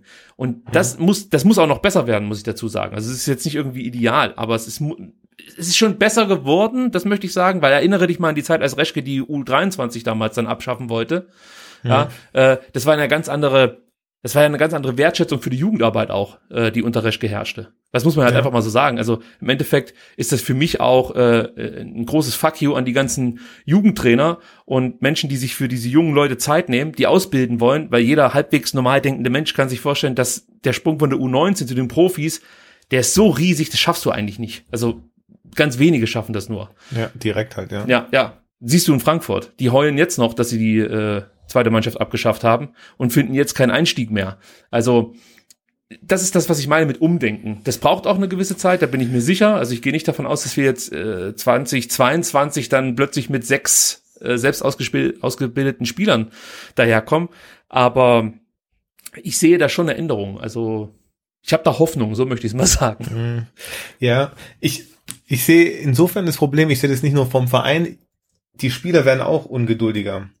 Also es ist auch so, dass viele Spieler nicht mehr bereit sind zu warten. Und das ist irgendwie ein Phänomen, was man nicht nur im Profi, sondern auch im Amateurbereich sieht. Die ganz Jungen kommen hoch und erwarten, wenn sie in der A-Jugend oder U19 gespielt haben, dass sie sofort auch bei den Profis oder in der Aktivität ähm, zum Zug kommen. Und ich glaube, das ist schon, da ist schon, hat sich was verändert. Also ich weiß noch, wo ich aus der Jugend rausgekommen bin, da war man demütig, da war man froh, dass man überhaupt dabei sein durfte und hat äh, einfach alles gemacht, was einem da gesagt wurde. Ähm, und ich glaube, das insgesamt hat sich da was verändert. Aber das ist doch eher so ein Beraterthema, oder? Also, dass Berater kommen, hey, du musst jetzt den nächsten Step machen. Lass dich nicht abkanzeln mit der U21, du musst bei den Profis dabei sein. Ja, ich ja, ist, ist vielleicht ein Beraterthema, aber ist vielleicht auch, ja, man muss sich auch fragen, warum beschweren sich dann die Jugendlichen und sagen nicht direkt, hey, ich beiß mich nicht, ich will mich hier durchbeißen. Es ist ja auch so, dass wenn mal dreimal ins Spiel gehen, die meisten Spieler schon zum Berater und sagen, hey, ähm, wir müssen was ändern, ich spiele nicht. Ja, also es wird ganz selten auch geguckt, was kann man selber denn verbessern. Es wird direkt nach, also nach der Flucht geschaut bei vielen. Mhm. Also ich will jetzt auch niemandem was unterstellen, aber das ist sowas, äh, wie, also so nehme ich das wahr in der letzten Zeit. Ich habe Aber siehst du den VfB da auf, auf dem richtigen Weg? Weil ich hatte ja mal die Möglichkeit, das war dann Anfang 2019 ähm, beim, beim Junior Cup, mit äh, Thomas Hitzelsberger zu reden, als er damals NLZ-Leiter war. Und du hast die Zeit ja dann auch mit, mit ihm dann begleitet. Und er hat ja auch gesagt, also ähm, wir, wir gucken halt auch wirklich auf den, auf den Charakter der Spieler. Und jemand, der, wenn er dreimal nicht gespielt hat, dann gleich wechseln will, dem legen wir dann auch eher keine Steine in den Weg, weil wir gucken halt wirklich auch, dass wir Spieler haben, die es halt auch wirklich wollen. Und wenn halt von allen Seiten irgendwelche äh, besseren Angebote kommen und die Spieler sind wechselwillig, dann, dann lassen wir diese Spieler auch ziehen. Also äh, hat sich da in der Zeit was entwickelt, gerade wo du ja auch noch beim VfB ähm, im NLZ-Bereich warst, ähm, als jetzt Thomas Hitzesberger übernommen hat und dann ja auch ja, initiierte, dass dann Thomas Krücken kommt und also gefühlt hat sich da ja auch so äh, in, in der ganzen Denkweise, in der Philosophie was verändert. Ähm, siehst du das auch so? Also es ist natürlich auch schwierig, äh, von meiner Position aus zu sagen. Wie gesagt, ich war Pädagoge und war nicht im sportlichen Bereich tätig. Ähm, deswegen sind es alles Vermutungen, die ich da äh, ja nur Ger gerne Vermutung. ja, Oder als Also- Betrachter sozusagen des Jugendfußballs, das wirst du ja mitverfolgen. Also allein schon, weil du in der Zeit beim VfB warst, denke ich mal, wirst du dich halt dafür interessiert haben, wie sich diverse Spieler entwickeln. Natürlich, und das finde ich natürlich ganz schade dann zu sehen, dass viele Spieler den Sprung woanders geschafft haben. Ja, also und ähm, das lässt natürlich für, für einen selber dann immer viele Fragezeichen offen. Aber ja, manchmal ist ja auch ein Wechsel vielleicht, äh, bewirkt es ja auch nochmal bei dem Jugendspieler noch was anderes und vielleicht ist es auch nötig, um den nächsten Schritt zu gehen. Ich weiß nicht, Adrian Gribic war auch beim VfB, der spielt jetzt österreichische Nationalmannschaft. Ähm, es sind viele Spieler da gewesen, die dann im Endeffekt doch den Sprung geschafft haben. Leon Dayaku spielt er jetzt auch oder ist zumindest mal auch bei Union Berlin angekommen im Profibereich. Ähm, ja, aber ich sage auch nicht, dass das einfach ist. Wir müssen ja auch ehrlich sein, wenn man jetzt sagt, okay, wir stellen acht Jugendspieler in die Startelf, dann weiß auch jeder, was passieren wird im Normalfall. Ja, ähm, es ist ein schmaler Grad. Ich, ich hoffe einfach, dass ähm, noch mehr Eigengewächse den Sprung schaffen und ähm, dann auch der VfB wieder dieses Jung und Wild wirklich verkörpern kann, so dass es die eigenen eigenen Spieler sind. Also es würde mich freuen, das fände ich schön ähm, und würde ich natürlich auch den jungen Spielern gönnen. Ja, was wir halt oft kritisiert haben, äh, gerade im vergangenen Transfersommer, äh, ist, dass, dass äh, Sven Misteltat junge Talente von außerhalb holt und die eigenen jungen Talente sozusagen dann äh, nicht den Kaderplatz mehr haben, um sich zu zeigen. Also es geht jetzt gar nicht Mhm. darum, dass die direkt äh, jedes Spiel bestreiten oder so, aber ich glaube, der VfB hat jetzt in der Saison einen 32-Mann-Kader gehabt. Da ist natürlich nicht mehr viel Platz, um mal jemanden von der U21 oder U19 mit nach, nach oben zu ziehen. Und auf der anderen Seite ist es so, wenn die dann mal dabei sind, ähm, ja, äh, ist es halt auch, auf, äh, einfach auch schwer, sich dann ähm, auf, auf sich aufmerksam zu machen. Das wollte ich sagen. Und Ja. da kann man natürlich schon fragen, ob das immer so die richtige Herangehensweise ist, dass du sozusagen äh, Positionsplatz drei dann nochmal mit einem ausländischen Talent besetzt und nicht dann zum Beispiel ein Aidonis häufiger mal auf die Bank setzt. Ist jetzt natürlich für uns immer ganz schwer zu beurteilen. Wir sind nie beim Training dabei. Also wir wissen auch Ja, nicht, was mit dem auch nicht, Spieler ja. abgesprochen ist. Genau. Aber von außen betrachtet denkst du dir halt, und dieses, dieses Beispiel gab es jetzt noch nicht mal, dass wir einen jungen Innenverteidiger geholt haben, der Aidonis den Platz weggenommen hat. Da ist noch ehesten, am ehesten Luca Mack zu nennen, der unter Tim Walter relativ nah dran war, zumindest am Kaderplatz. Ja, dann holt der VfB zwei junge Sechser und auf einmal hörst du von Luca Mack eine komplette Saison, Saison lang nichts mehr. Hat natürlich auch was mit dem, mit der Verletzung zu tun gehabt, die er sich Ja. zugezogen hat und so. Das kommt natürlich dann noch mit dazu. Aber prinzipiell hast du bei Luca Mack zum Beispiel das Gefühl gehabt, der ist zwar nah dran, ist jetzt aber so weit weg wie noch nie und äh, orientiert sich um und guckt, dass er irgendwo anders unterkommt, obwohl das Potenzial ja offensichtlich da war, weil sonst hätte er ja unter Tim Walter nicht schon so viele Einsatzzeiten bekommen in diversen Testspielen und so. Also der muss ja schon sich was dabei gedacht haben, dass er Luca Mack immer wieder eingesetzt hat.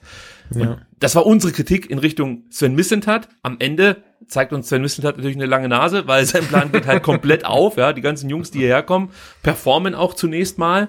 Also die Streuung ist nicht so groß bei Sven Missentat, deswegen von daher kann man jetzt nicht unbedingt sagen, er macht alles falsch, aber was ich so mitbekommen habe aus Gesprächen mit Leuten vom NLZ, ähm, dass, dass es auch nicht jeder geil findet, äh, wenn Sven Missentat da ständig junge Talente holt, sondern da gibt's auch genügend Leute, die sagen, hey, das ist auch, also auch wir machen hier eine gewisse Arbeit und auch wir haben Ziele und jeden Spieler, den ich in der U19 ausbilde, ja, ist für mich jemand, den ich eigentlich dann später bei der U21 und dann irgendwann auch bei den Profis sehen möchte. Und mich nervt's einfach, wenn ich erkenne, der Spieler hat das Potenzial, bekommt aber nicht die Möglichkeit, weil ein anderer für Summe XY verpflichtet wurde und ähm, ja, ihm dann sozusagen die Möglichkeit nimmt, sich zu zeigen.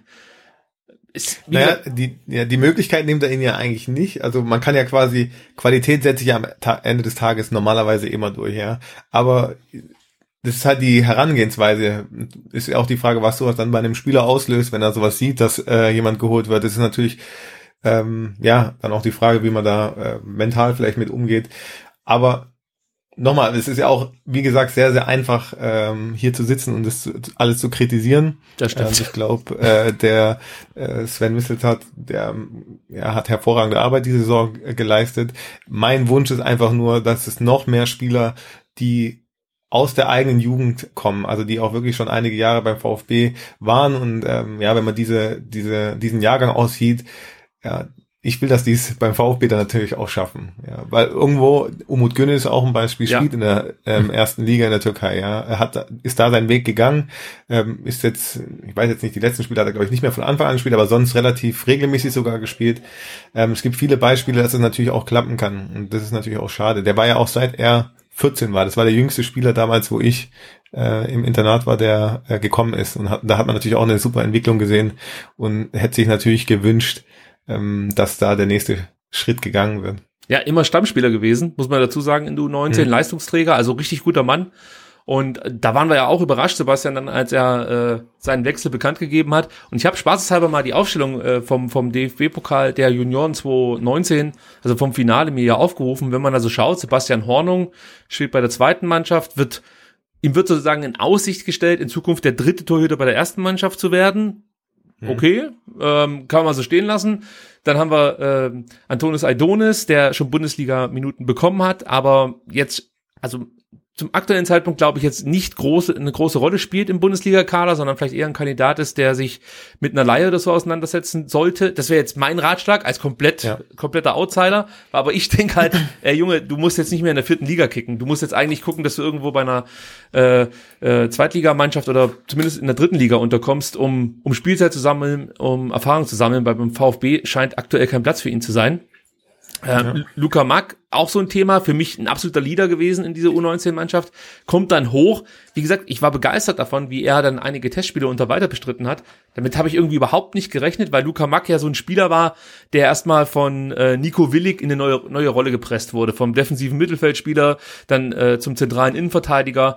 Ähm, also ich konnte mit dem erstmal nicht so viel anfangen, muss ich sagen. Ich wusste nicht, wo ist seine Rolle. Und dann hast du gemerkt, nee, der, der ist wirklich gut. Also äh, ich fand, das konnte man auch in diversen U21-Spielen sehen, die wir, als es noch möglich war, begleitet haben. Mhm. Äh, echt schade, dass es da auch nicht weiterzugehen scheint. Äh, dann hast du Manuel Reuter, fantastischer Außenbahnspieler. Also das ist so eine richtige Kampfsau und das meine ich nur ja. positiv. Ich liebe diesen typ, Spielertyp, ja. ja. Auch charakterlich, einfach ein geiler Typ und ich weiß, seine Mutter bei jedem Spiel dabei und so. Das ist einfach, das ist geil, wenn du diese Jungs siehst und die möchtest du beim Verein haben und dass ich die kenne und weiß, was ich mit denen anfangen kann, äh, das zeigt ja auch, dass es, dass, dass sie mir wichtig sind und deswegen ärgert es mich umso mehr, wenn die dann nicht diesen Step gehen können. Natürlich schafft das nicht jeder, aber jetzt haben wir schon mal wie viel, vier aufgezählt und noch keiner ist irgendwie groß in, im äh, Bundesliga-Kader in Erscheinung getreten. Mhm. Dann Per Lockel, der gegangen ist, der offensichtlich beim VfB ähm, nicht mehr seine Zukunft gesehen hat. Äh, wobei bei Per Lockel würde ich noch sagen, der hat einen sehr klaren Plan, wie seine Karriere verlaufen soll vor sich. Also ich, das würde ich jetzt noch nicht mal nur auf den VfB abschieben, sondern ich sehe halt einfach bei Per Lockel, äh, dass er sieht, äh, bei Gladbach hat er eher die Möglichkeit, ähm, sich anzubieten und äh, vielleicht dann auch mit der mit der zweiten Mannschaft ähm, mehr zu erreichen. Also damit meine ich mehr Spielzeit zu bekommen. Und ja, könnte ich mir vorstellen. Schwer von außen zu, zu einzuschätzen, aber ich, ich glaube, Herr Locke ist jetzt nicht nur deswegen gegangen, weil beim VfB, weiß ich nicht, Naui Ahamada verpflichtet wurde oder so. Ich glaube, es hatte schon andere Gründe. Äh, und mit Günnis haben wir angesprochen, der hat es im Endeffekt geschafft, der ist Profispieler geworden. Lilian Egloff hat Pech gehabt in dem Jahr. Erik Hottmann hat auch Pech gehabt nach äh, ja. äh, mit Groß Asbach. Also da war er ja schon in der dritten Liga, mhm. war aber oft verletzt ist aber so auch eigentlich ein absoluter Musterprofi, ähm, der alles macht. Den müsstest du auch im Internat gehabt haben, oder? Ja, er war auch im Internat, ja. Ja, wenn du den reden hörst, wenn du den auf dem Platz siehst, wenn du den auch körperlich schon damals gesehen hast, ist einfach ein Modellathlet und äh, irgendwie kotzt mich fast schon an, dass der jetzt immer noch ja, wo du aufstehst, ne? Irgendwie so, oh. Ja, das ist ein geiler Fußballer einfach. Und Leon Dayaku, galt als dieses Ausnahmetalent. Da gibt's dann unterschiedliche Geschichten, die brauchen wir jetzt nicht wieder aufrollen, warum er dann gewechselt ist am Ende. Ähm, aber auch da ist halt so das Gefühl, dass man da vielleicht eine Chance verpasst hat, so ein Eigengewächs äh, mehr Vertrauen auszusprechen. Ähm, ja, also ich hoffe, dass sich da in den nächsten Jahren was tut. Und es ist ja nicht immer, oder man möchte ja nicht immer nur Sven Missentat dafür kritisieren, dass er junge Spieler holt. Das ist ja okay, aber der Mix ist es dann vielleicht. Ja, also vielleicht kann man da noch so ein bisschen nachjustieren, aber vielleicht kommt das auch in den nächsten Jahren. Ja, Sebastian, jetzt haben wir, äh, eigentlich wollten wir nur über das NLZ sprechen, jetzt sind wir aber dann bei Missetat-Kritik gelandet. Nein, Spaß beiseite. Hast du genau, noch Fragen? Äh, äh, äh, ja, eine vielleicht noch, ähm, was ich mir so gedacht hatte, ähm, bei deinem Podcast mit Per Locke, ich hatte so das Gefühl, ähm, dass der VfB auch äh, in ihn so eine gewisse Zukunftshoffnung, Zukunftsperspektive reinprojiziert. Er war ja auch so das äh, äh, Cover dann vom Junior Cup 2019 oder 20 und so weiter. Ähm, also mer merken das die Spieler, was da mit ihnen gemacht wird, klingt jetzt böse, aber äh, welche Hoffnungen dann in sie reinprojiziert werden? Vielleicht kurz zu diesem Coverbild. Ich glaube, das bringt kein Glück. Der David Krötzinger war Stimmt, später, ja. glaube ich, oder der ist auch weg. Ähm, weiß, also ist schwierig für mich zu sagen. Also keine Ahnung. Das ist nicht so, dass der Per zu mir sagt äh, am Abend, hey, ähm, Agi, hör mal zu. Ich glaube, der VfB hat da Großes mit mir vor. Also so ist es dann natürlich nicht. Es gibt natürlich ja, ja, irgendwo mal Gespräche, wie man Sachen redet. Aber ich glaube, alle Spieler, die äh, in, in der Akademie sind, denen ist schon bewusst, ähm, dass es ein Privileg ist. Und ähm, ja, also ich glaube, denen ist schon allen bewusst, dass die schon mal vielleicht einen Millimeter näher an ihrem Ziel sind als die anderen Spieler, wenn man das überhaupt so sagen darf, ja, ähm, bin ich mir auch nicht sicher, aber es ist natürlich, spricht, also ein Verein holt ja nicht irgendjemanden und setzt ihn dann ins Internat, wenn, wenn der Verein nicht denkt, okay, ähm, den Spieler wollen wir unbedingt haben ja. im Normalfall. Mhm. Deswegen glaube ich, ähm, ist es denen im Unterbewusstsein vielleicht schon auch klar.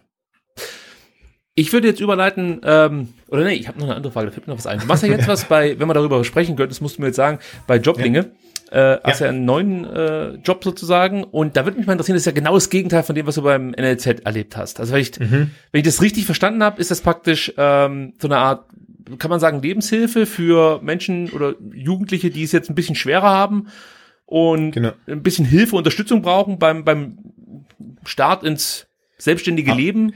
Genau, also ich, ich begleite Jugendliche auf dem Weg in die Ausbildung. Also bei uns sind Jugendliche, die Startschwierigkeiten haben, die in der Regel auch aus einer Hartz-IV-Bedarfsgemeinschaft kommen. Das heißt, dass entweder, also dass ein Elternteil Hartz IV bezieht und ähm, die sind auch in der Regel seit drei Jahren in diesem Übergangssystem. Bedeutet, die haben die Schule absolviert oder eben auch nicht und ähm, wissen jetzt nicht genau, wo es hingehen soll. Und dann kommen die zu uns ins Programm und wir gucken, wo es hingehen kann. Und das ist natürlich, wie du schon richtig ähm, erkannt hast, eine ganz andere Welt. Ähm, also wenn man das vergleicht mit dem VfB, dann sieht man erstmal, wie wenig Probleme, im Anführungszeichen, weil jedes Problem ist ja für jeden ähm, in dem Moment natürlich ein großes Problem, ähm, aber wie krass da die Unterschiede sind oder mit was ähm, ja, Jugendliche in demselben Alter zu kämpfen haben. Bei den einen geht es natürlich um, um, um den Sport, um den Schritt zu Professionalität und bei den anderen geht es einfach um den Einstieg in die Arbeitswelt, ja. Mhm.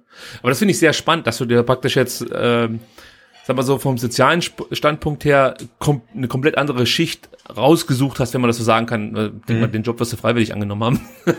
ja. äh, aber ich finde das ziemlich cool, dass du jetzt so eine neue Perspektive auch drauf bekommst. Äh, denke mal, sehr spannend. Ist, denke ich mal, auch mit, mit viel Dankbarkeit von den Jungs dann und Mädels. Ich denke mal, da wird Jungs und Mädels dabei sein bei Joblinge ähm, ja. äh, wird es auch versehen sein. Also das finde ich, finde ich auch noch sehr interessant. Passt vielleicht jetzt nicht im Fußball-Podcast, aber ich finde es interessant.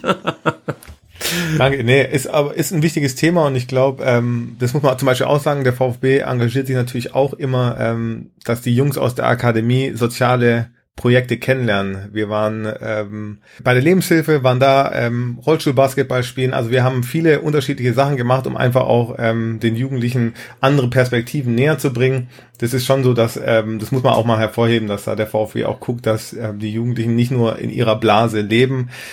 Ja, und wie ich schon erwähnt habe, ich glaube auch, dass viele die wichtigen Erkenntnisse erst mit der Zeit sehen. Also wenn man in dem Alter ist, in der Pubertät und dann ähm, erzählt einer einem, äh, die Dinge sind wichtig, die Dinge sind wichtig, die Dinge sind wichtig, dann ist es natürlich am Anfang schwierig, ähm, sich darauf einzulassen. Und ich glaube, dass viele Sachen erst im Nachhinein auch ähm, bei den Jungs wirken.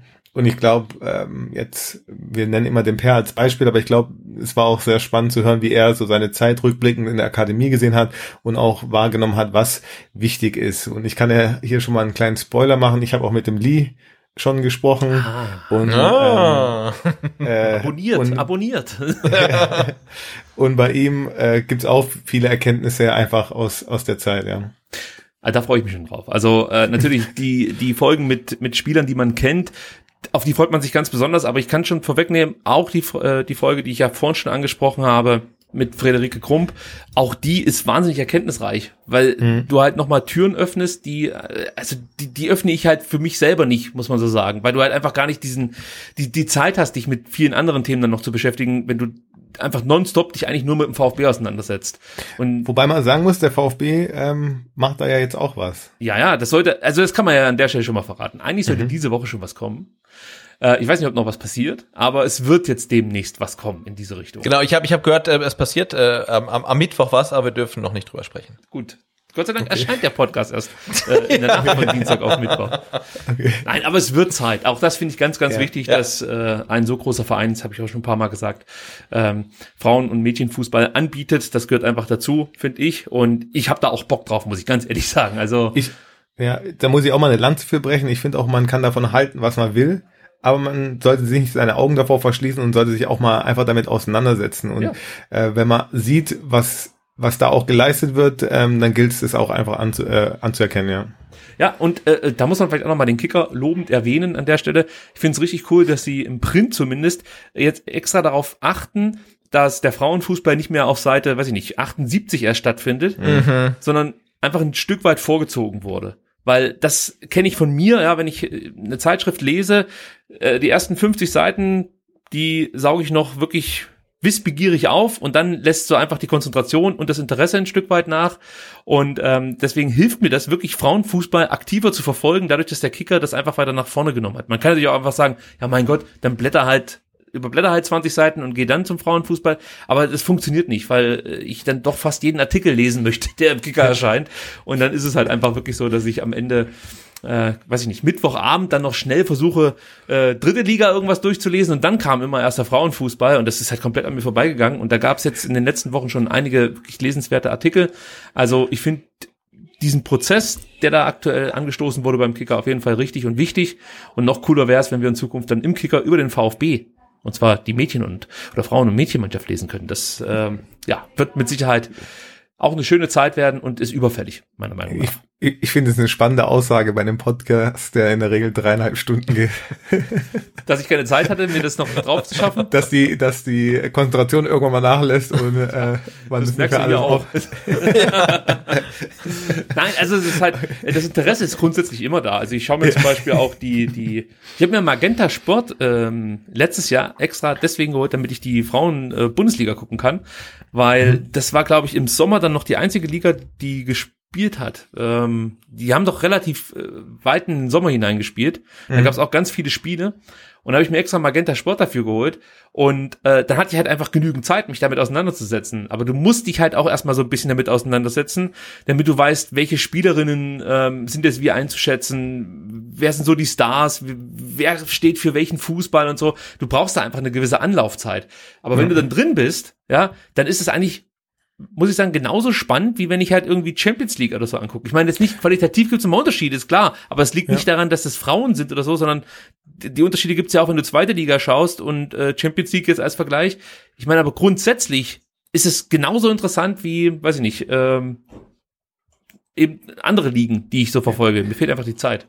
Genau, äh, ich, ich glaube, es geht einfach genau darum, dass man sich aber wenigstens mal damit auseinandersetzt. Das heißt ja auch nicht, dass man es dann gut finden muss. Man kann ja dann auch sagen, ähm, ja, ist vielleicht nichts für mich, aber von vornherein zu sagen, nö, das äh, taugt nichts, weil es Frauenfußball ist, das finde ich einfach ein bisschen schwach, ja. Ja, aber da, glaube ich, sind wir dran und sind auf dem guten Ja. Weg hier beim VfB. Äh, du hast gerade eben schon angeteasert, Lee Eckloff ist it irgendwann mal bei dir zu Gast. Können wir denn schon äh, ne- irgendwie ein Datum raushauen? Also muss jetzt nicht unbedingt die Lee-Folge sein, aber wann äh, können wir mit der nächsten äh, Folge bei dir rechnen? Also alle Folgen kommen im Zwei-Wochen-Takt, immer freitags. Ähm, die Folge mit dem Lee, die wird wahrscheinlich noch ein paar Wochen dauern. Ich muss natürlich jetzt auch gucken, oder mein Ziel ist natürlich auch nicht nur Leute aus dem Profifußball ähm, äh, zu sprechen, sondern auch natürlich Leute aus dem Amateurbereich. Und ähm, es gibt noch viele Ideen, wie das Ganze weitergesponnen werden könnte, aber wie gesagt, der Podcast ist noch relativ jung und findet sich ja auch gerade erst so ein bisschen. Und ähm, ja, mir macht's mega Spaß. Und vielleicht da mal der Appell an alle, die mal Lust haben, sowas zu machen, finde ich wirklich ähm, allein schon, ja, dass man jetzt hier in so einen Podcast eingeladen wird. Ich finde das eine super Sache. Das Netzwerk erweitert sich ähm, wirklich, wirklich cool. Ja, also wir haben dich gehört damals und haben gesagt, den müssen wir unbedingt mal einladen. Der ist wahnsinnig interessant. Und wie gesagt, der Podcast sowieso absolute Empfehlung von unserer Seite. Ja, und ich finde auch klasse, dass du deine, deine, deine Folgen immer dann mit Gast äh, kurz vor Veröffentlichung auf Instagram live äh, anteaserst. Ne? Ich habe äh, gesehen, bei letzten gab es dann leicht technische Probleme, das kennen äh, äh, Ricky und ich ja auch. Wir sind ja auch seit einigen Wochen äh, ja vermehrt auf Instagram zu finden in den Halbzeitpausen der Spiele in der vergangenen Saison. Und ähm, alles finde cool ich ist. Ja, vielen Dank, aber ich finde es auch cool, dass du deine Gäste dann nochmal live dabei hast und dann äh, weiß man, hey, da kommt der ne- neue Gast, den kann man sich mal angucken und äh, sich dann die, die neue Folge anhören. Also finde ich äh, eine grandiose Idee. Dankeschön, ja. Ich glaube, das ist einfach, ähm, oft weiß man ja gar nicht, wer dann die Person ist vielleicht und dann hat man da nochmal eine kurze Möglichkeit, ähm, in einem ganz kurzen Video die Person kennenzulernen. Also wir empfehlen auf jeden Fall äh, den Podcast von Agi, also einfach vorbeischauen, Schnittstellenpass äh, auf Instagram. Wir verlinken alles. Gibt's natürlich auf allen Plattformen, wo man sich so denken kann. YouTube, Spotify, iTunes, ihr wisst es ja. Ähm, hört mal rein. Ihr werdet es definitiv nicht bereuen. Und wenn ihr wirklich diesem Podcast nur eine Folge geben wollt, dann nehmt die Per-Lockel-Folge, weil natürlich Per-Lockel, VfB und so weiter und so fort, verstehe ich. Aber spätestens nach der Folge sagt ihr, pass auf, jetzt höre ich auch mal in den Caligiuri-Podcast rein. Und ich kann euch versprechen, nach drei Folgen Marco Caligiuri, dann denkt ihr euch so, Mensch, warum hat er nie beim VfB gespielt? Das ist, das, ja, also er hat ja beim VfB gespielt, aber er hat halt nie bei den Profis so den großen Durchbruch geschafft beim VfB Stuttgart. Und äh, das wollte ich vorher noch sagen. Sebastian hat sich ja gewünscht, dass Daniel Caligiuri beim VfB landet, ja, als es ähm, bei Schalke nicht mehr weiterging oder als, äh, Ja. nicht mehr bei Schalke weitermachen wollte, hat Sebastian immer gesagt, Mensch, so ein Spieler, den würde vielleicht so ein junger Aufsteiger, wie der VfB einer war, ähm, gut gebrauchen können. Also vielleicht kannst du da noch ein gutes Wort einlegen, dass Mache ich, würde mich natürlich auch sehr freuen, dann wäre ich um die Ecke. und der Sebastian Genau, und- wäre und- und- immer dankbar. Ja, ich, ich bin immer noch der Meinung, dass der uns gut getan hätte. Und, und, und Marco Caligiuri hatte mich definitiv, als er seine Trainer in seiner Karriere aufgezählt hatte. Wow. Das muss mit dem Teasing, äh, Teasing reichen hier an der Stelle. Gut, ich würde sagen, dann machen wir mal weiter mit ein paar Themen, die ihr sonst so von uns kennt. Sprich, das Transfer-Update. Der Agi ist mit dabei und kann seine Einschätzungen abgeben. Da bin ich schon ganz gespannt bei dem einen oder anderen Transfer, über den wir gleich sprechen werden. Aber bevor wir über die Transfers an sich sprechen, wollen wir uns ganz kurz nochmal einem Thema widmen, äh, das äh, letzte Woche auch gekommen ist. Und zwar geht es um die äh, zukünftige Ausrichtung des Kaders. Thomas Hitzesberger hat sich diesbezüglich zu Wort gemeldet und kündigte schon mal einen niedrigeren Etat für die kommende Saison an. Bevor ich darüber mit euch sprechen möchte, hören wir uns mal ganz kurz an, was Thomas Hitzesberger zu diesem Thema zu sagen hat. Wir haben sowieso äh, viel zu tun, weil, weil das, das Budget in der Lizenzmannschaft darunter geht. Das haben wir in, in der langfristigen Planung auch so, so kalkuliert. Ähm, daher sind wir eh schon geschwächt. Also der, der, der, der, der Etat wird niedriger sein nächstes Jahr, als er in dieser Saison ist. Und daher tun wir gut daran, jetzt nicht gleich die besten Spieler äh, alle abzugeben, nur weil dann vielleicht viel Geld winkt. Also das machen wir mit Augenmaß. Äh, und der Ausverkauf, das war ja schon mal im Gespräch, den, den, den wird es nicht geben, weil sonst schwächen wir uns sportlich so, dass wir keinen Spaß haben in der Saison, weil wir mehr Spiele verlieren als, als gewinnen. Das wollen wir nicht. Also da geht es ganz grundsätzlich natürlich darum, dass der VfB aufgrund der Corona-Pandemie natürlich auch einige Verluste einfahren musste. Von 45 Millionen wird da so gesprochen. Es hieß zwischenzeitlich auch schon mal 50, manchmal 52 Millionen. Es ist auf jeden Fall eine Menge Kohle. Das können wir mal festhalten. Grundsätzlich sagt Thomas Hitzesberger, aber die Lage ist stabil bei uns, das klingt schon mal gut, aber gerade eben haben wir es ja gehört, der Etat, der soll trotzdem niedriger werden im Vergleich zur ähm, abgelaufenen Saison. Und äh, was ich auch interessant fand, ähm, dass man sich ganz klar auf die Fahnen geschrieben hat, dass man aus dieser Transferphase, aus äh, der jetzt anstehenden, mit einem, Tran- mit einem Transfer Plus rausgehen muss, möchte, wie auch immer man das jetzt darstellen will. Ist natürlich jetzt auch nicht groß überraschend. Man wusste immer, wie die Pläne so aussehen, dass man halt eben ein paar Leistungsträger abgeben möchte, muss, ähm, um eben Geld zu generieren. Die Frage ist halt, äh, ob man da unterm Strich nicht zu viel Substanz abgibt. Sebastian, machst du dir da so ein Stück weit Sorgen, dass es vielleicht nicht unbedingt den Ausverkauf gibt, aber trotzdem zu viele Leistungsträger, das könnten ja dann schon mal drei sein, ähm, gehen und der VfB deshalb dann in Gefahr gerät, in der kommenden Saison nicht ganz so entspannt durch die Liga zu cruisen.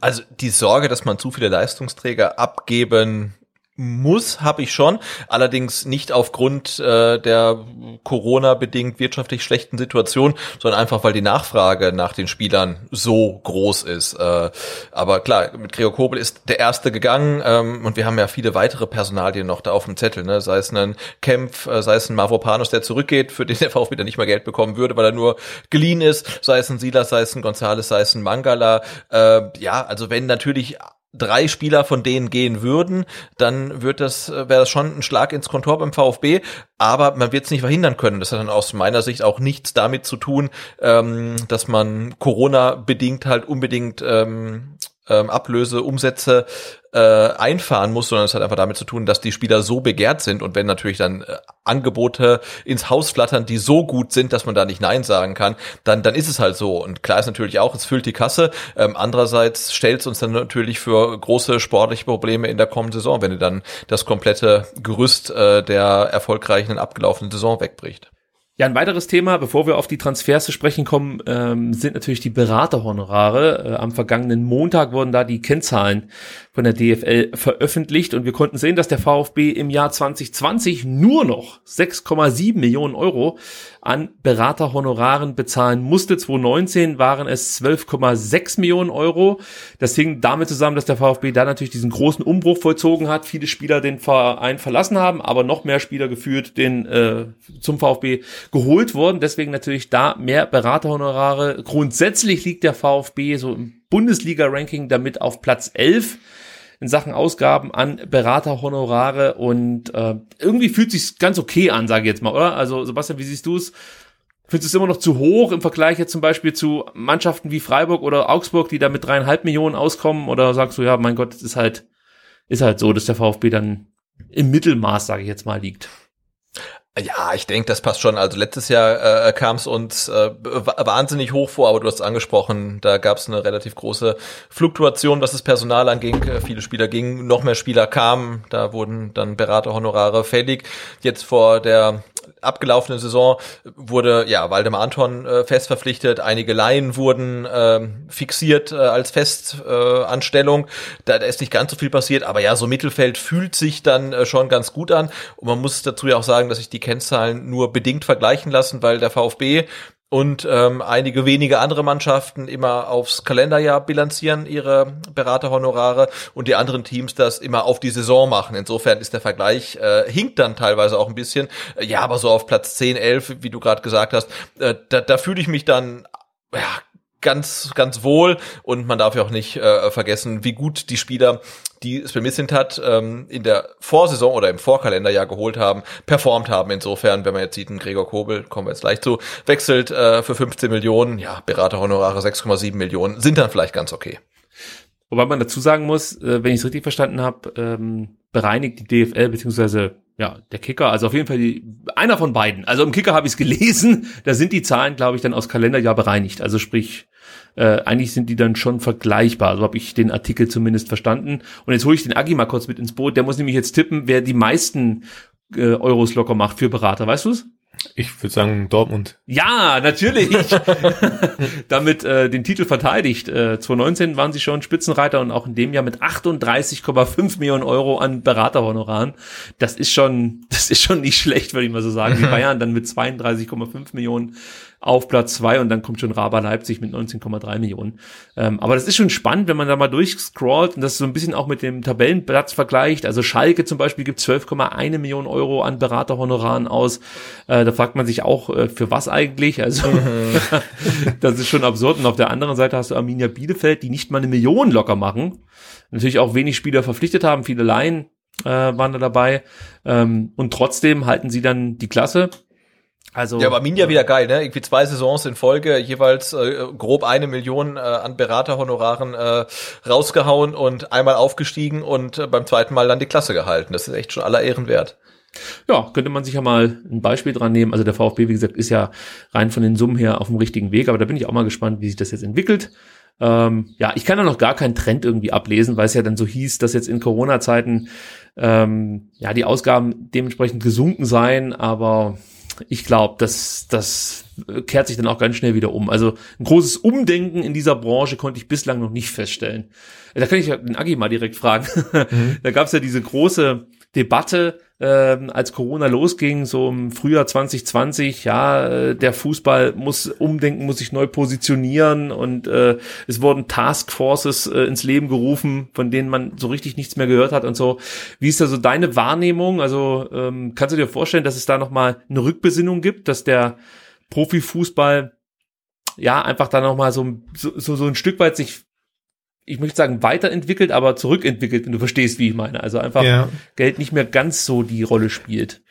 Also ich glaube nicht in den nächsten Jahren. Ich glaube, wir sind noch nicht am Limit angekommen, ehrlich gesagt. Ich glaube, dass da noch ein paar Jahre verstreichen müssen und dann irgendwann geht es natürlich auch nicht mehr weiter. Dann wird irgendwas passieren müssen. Ähm, aber ja, wenn man sieht, wie lukrativ das für Berater insgesamt gerade ist, äh, ist es natürlich auch verständlich, dass äh, viele da auch einsteigen und natürlich auch, dass ähm, die, ja, wenn man in die Premier League schaut, die Gelder werden ja immer mehr anstatt weniger. Ähm, ich glaube nicht, dass da das Ende der Fahnenstange erreicht ist. Ich glaube eher, das geht noch ein paar Jahre. Befürchte ich fast auch, ja. Mhm. Gut, dann kommen wir zu den Transfers. Schon mehrfach angekündigt, jetzt ist es soweit. Gregor Kobel verlässt den VfB Stuttgart. Er wechselt für 15 Millionen Euro Sockelablöse nach Dortmund. Wird dort äh, ja ungefähr dreieinhalb Millionen Euro Jahresgehalt kassieren. Beim VfB waren es nur 1,2 Millionen. Von daher kann man verstehen, dass er hier das Weite sucht. ich hoffe, man hat die Ironie rausgehört. In Dortmund äh, hat er einen Vertrag bis 2026 unterschrieben. Was man noch dazu sagen muss, von diesen 15 Millionen Euro Sockelablöse muss der VfB noch 2,2 Millionen Euro nach Hoffenheim überweisen. Das ist äh, eine vereinbarte Weiterverkaufsgebühr gewesen, die sich äh, Hoffenheim hat festschreiben lassen, als Gregor Kobel im vergangenen Jahr nach Stuttgart wechselte. Außerdem musste der VfB auch schon 1,2 Millionen Euro Nachzahlungen, ähm, also grundsätzlich Nachzahlungen äh, nach Hoffenheim überweisen. Einmal war es eine Million für einen Klassenerhalt und dann noch ja läppische 200.000 Euro für irgendwelche Bonis, äh, weiß ich nicht, äh, vielleicht für jedes Mal zu null 50.000 Euro oder irgendwas. Keine Ahnung, was sich Sven Mislintat und ähm, Alexander Rosen war das dann, glaube ich, damals, oder? Natürlich war es der Alexander Rosen. Gut, ähm, also da muss der VfB noch ein bisschen was abdrücken. Und ähm, natürlich hat sich äh, Sven Mislintat jetzt auch eine Weiterverkaufsbeteiligung und Sonderzahlungen ähm, in den Vertrag schreiben lassen, in den Ablösevertrag äh, den Dortmund mit dem VfB geschlossen hat. Also auch da fließt dann später vielleicht nochmal Geld. Die Frage ist natürlich, ob Gregor Kobel jetzt nochmal groß weiter transferiert wird. Ich könnte mir vorstellen, dass das jetzt schon äh, im Karriereplan von Gregor Kobel so die Hauptstation sein wird, Dortmund. Und sollte er dann irgendwann die Dortmunder mal verlassen, glaube ich jetzt nicht, dass der VfB nochmal richtig Kohle machen wird. Aber die Sonderzahlungen sind natürlich interessant. Das sind dann oft so Themen wie äh, Champions League Einzug, Champions League Einsätze, äh, DFB-Pokal gewinnen, vielleicht sogar eine Meisterschaftsprämie oder so. Also da könnte schon noch ein bisschen Kohle rüberkommen. Wir erinnern uns da an Timo Werner. Da gab es ja in regelmäßigen Abständen noch mal einen gesunden Geldregen, möchte ich mal sagen, für den VfB Stuttgart. Ähm, also war es ganz lukrativ. Ja, also rein finanziell würde ich sagen, ist das eigentlich ein ordentlicher Deal. Aber wie sieht's denn emotional aus, Sebastian? Wie hast du es verkraftet, dass Gregor Kobel den VfB jetzt verlässt? Also ich muss gestehen, ähm, nachdem Santi äh, zu Berlin gewechselt ist, bin ich emotional sowieso total tot. Also mich äh, schockt kein Wechsel mehr. Und ja, es war ja absehbar, ne, dass, dass er nach Dortmund gehen möchte, dass Dortmund ihn will, dass der VfB bereit ist, ihn gehen zu lassen. Und ja, also ich bin mäßig geschockt. Äh, 15 Millionen Ablöse, Sockelbetrag, äh, lindern dann meinen emotionalen Schmerz auch ein wenig. Und ja, aber so ist es halt, ne? Und ähm, wir hatten es ja auch in der vorherigen Ausgabe mal angesprochen. Äh, wenn du dich als äh, VfB, als Ausbildungsverein ähm, ja präsentierst, dann musst du natürlich auch ähm, dein, dein Worten Taten folgen lassen. Und wenn dann, wenn du einen guten Spieler hast und es klopft einer der Top 16 Europas an, da zählen wir jetzt Dortmund mal zu, dann musst du natürlich die Spieler auch gehen lassen, weil sonst funktioniert dieses ganze Modell nicht. Und das hat der VfB gemacht, hat sich das gut bezahlen lassen und dann ist es für mich auch äh, völlig okay. Auch wenn es natürlich total wehtut, wenn man dann Gregor Kobel auf Instagram sieht, wie er halt äh, mit seinem Gregor Kobel lächeln äh, einen Vertrag in Dortmund unterschreibt. Aber es ist halt so. Jetzt fällt mir gerade auf, wir haben anderthalb Stunden mit dem Agi gesprochen und haben nicht einmal gefragt, ob er eigentlich VfB-Fan ist. Das muss ich jetzt mal fragen. Bist du überhaupt VfB-Fan? Ich sag, ich bin äh, VfB-Sympathisant. Ich glaube. Ähm, das, das heißt, emotional hat es dich nicht ganz so mitgenommen, dass Gregor Kobel den Verein verlässt. Ähm, nee, aber eigentlich nur aus dem Grund, weil ich finde, äh, der Markt, der gerade an Torhütern her, also die Spieler, die noch zur Verfügung stehen, gar nicht so schlecht. Also ich glaube, dass man da einen adäquaten Ersatz, hoffentlich verärgere ich jetzt niemanden, aber ich glaube, man kann einen adäquaten Ersatz finden. Und ich bin auch gespannt, ob das die richtige Entscheidung von Kobel war, ob er äh, mit einem neuen Trainer, ich weiß nicht, inwieweit es natürlich dann auch abgesprochen war in Dortmund, vielleicht kriegt der Birki auch nochmal eine Chance, sich zu beweisen, ob er dann auch gesetzt die Nummer eins ist, bin ich gespannt. Ja, ich meine, das war sowieso auch eine Diskussion, die ich ein paar Mal auf Twitter mitverfolgen durfte, dass sich Leute Gedanken darüber gemacht haben, ob der Schritt von Gregor Kobel jetzt nicht zu früh käme. Und ich denke mir halt so, eigentlich kannst du ihm diesen Schritt gar nicht äh, verdenken. Also er, er, er kommt aus meiner Sicht auch nicht zu früh, weil er hat jetzt anderthalb Jahre Bundesliga gespielt, zwischendrin ein Jahr zweite Liga, hat sich stetig weiterentwickelt, hat zuletzt herausragende Leistungen gezeigt und du hast halt nicht allzu oft die Möglichkeit, bei einem ja wirklich Top 20 Team Europas so, so einen Platz zu bekommen als als Nummer 1 Torhüter. Also es ist halt wahnsinnig schwer da irgendwie ranzukommen. Schau dir die Bayern an. Ähm, da wird halt mal irgendwann ein neuer verpflichtet und gefühlt ist er dann 20 Jahre die Nummer eins. Und dann gibt's immer mal Torhüter, die denken, sie könnten vielleicht da ab und zu mal wenigstens ein paar Minuten spielen. Grüß Gott, Herr Nübel. Und äh, mhm. ja, dann kriegst du halt überhaupt keine Chance. Von daher, ich glaube schon, dass Kobe sich diesen Schritt reiflich überlegt hat. Ich denke mal, dass da auch gesprochen wurde, welche Rolle er in Zukunft einnehmen wird.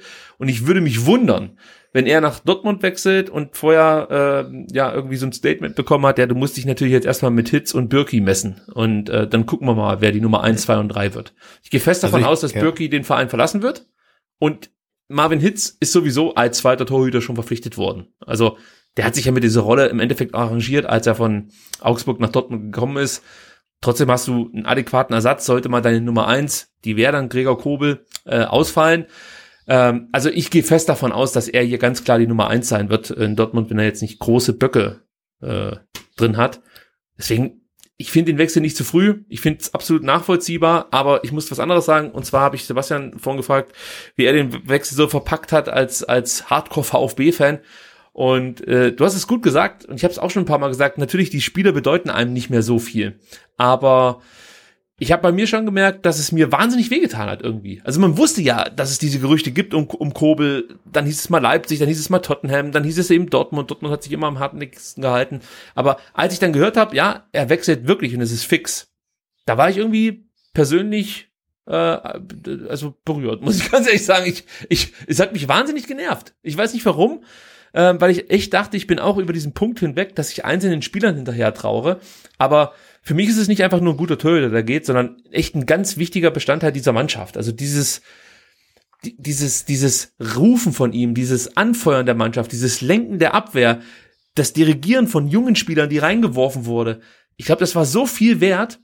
Und hat mir auch als Fan ganz viel gegeben, weil er oft halt dann auch Dinge gerufen hat, die ich jetzt zum Beispiel auf der Tribüne rufen würde. Und wenn es nur geil, wenn es nur ist, was für ein geiler Typ du bist, Kämpfer oder so. Das sind einfach so Aussagen, die hörst du und du denkst so geil, das ist einer von uns so. Also es ist natürlich auch ein bisschen naiv, da so ranzugehen, aber das ist das, was dann, glaube ich, dazu geführt hat, dass mir dieser Wechsel mehr ausgemacht hat, als ich eigentlich dachte. Und ja, so langsam geht's. Ich habe mich damit abgefunden und ich sehe es genau wie Agi. Da kommen Leute jetzt, äh, oder du hast die Möglichkeit, Leute zu verpflichten, die auch rein qualitativ diesen Weggang abfedern können. Aber menschlich, beziehungsweise so als äh, Identifikationsfigur geht da schon jemand, der mir in den letzten zwei Jahren sehr ans Herz gewachsen ist, muss ich einfach so sagen. Ja, ja, ich glaube, was, was und was wir halt realisiert haben und realisieren mussten, ist die Tatsache, ähm, dass Gregor Kobel für den VfB wichtiger war als der VfB für Gregor Kobel. Und das tut natürlich schon ein bisschen weh, ne? Aber er war natürlich so der Fixpunkt ähm, hinten in der Dreierkette. Und ja, jetzt fehlt er und wir müssen halt Sorge haben, dass noch zwei andere Spieler aus dieser Dreierkette dann gehen. Und, ähm, ja, und das, das tut natürlich schon ein bisschen weh. Und äh, wenn man, ja, wir, wir haben halt gedacht, er ist für uns unersetzlich und er wird auf gar keinen Fall gehen. Der darf eigentlich gar nicht gehen. Und er geht dann halt dann doch relativ schnell. Und ja, das tut ein bisschen weh, da ist man ein bisschen beleidigt, aber ja, in äh, nee, enttäuscht. Mit, äh, ich, ich, will nicht sagen beleidigt. Ja, enttäuscht, aber um es halt in Labadia Voice sagen, wir dürfen halt nicht vergessen, wo wir herkommen und wir sind ein Aufsteiger. Äh, Borussia Dortmund ist ein Champions League Teilnehmer und wird es auch in der kommenden Saison sein und ja, dann kann man ihm den Schritt nicht verdenken. Er ist mit 23 tatsächlich auf dem vorläufigen Höhepunkt seiner Karriere.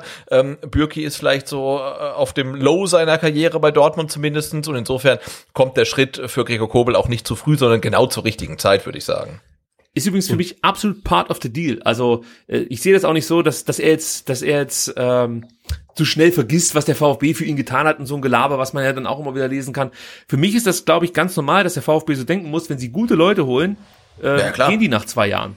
Also das ist halt dieses dieses Leip äh, Leipzig sage ich schon, dieses Mainz-Ding. Äh, du holst junge Spieler, die ein Jahr brauchen, um sich zu akklimatisieren und dann performen und dann gehen sie halt. Also das ist halt einfach so der Punkt, den wir gerade in der Fußballnahrungskette einnehmen. Wenn wir ja, und wenn du, wenn du halt, wenn du halt Spieler für vier Millionen verpflichtest, die nach einer Saison für 15 Millionen wegwechseln, dann musst du sagen, mehr davon, ne?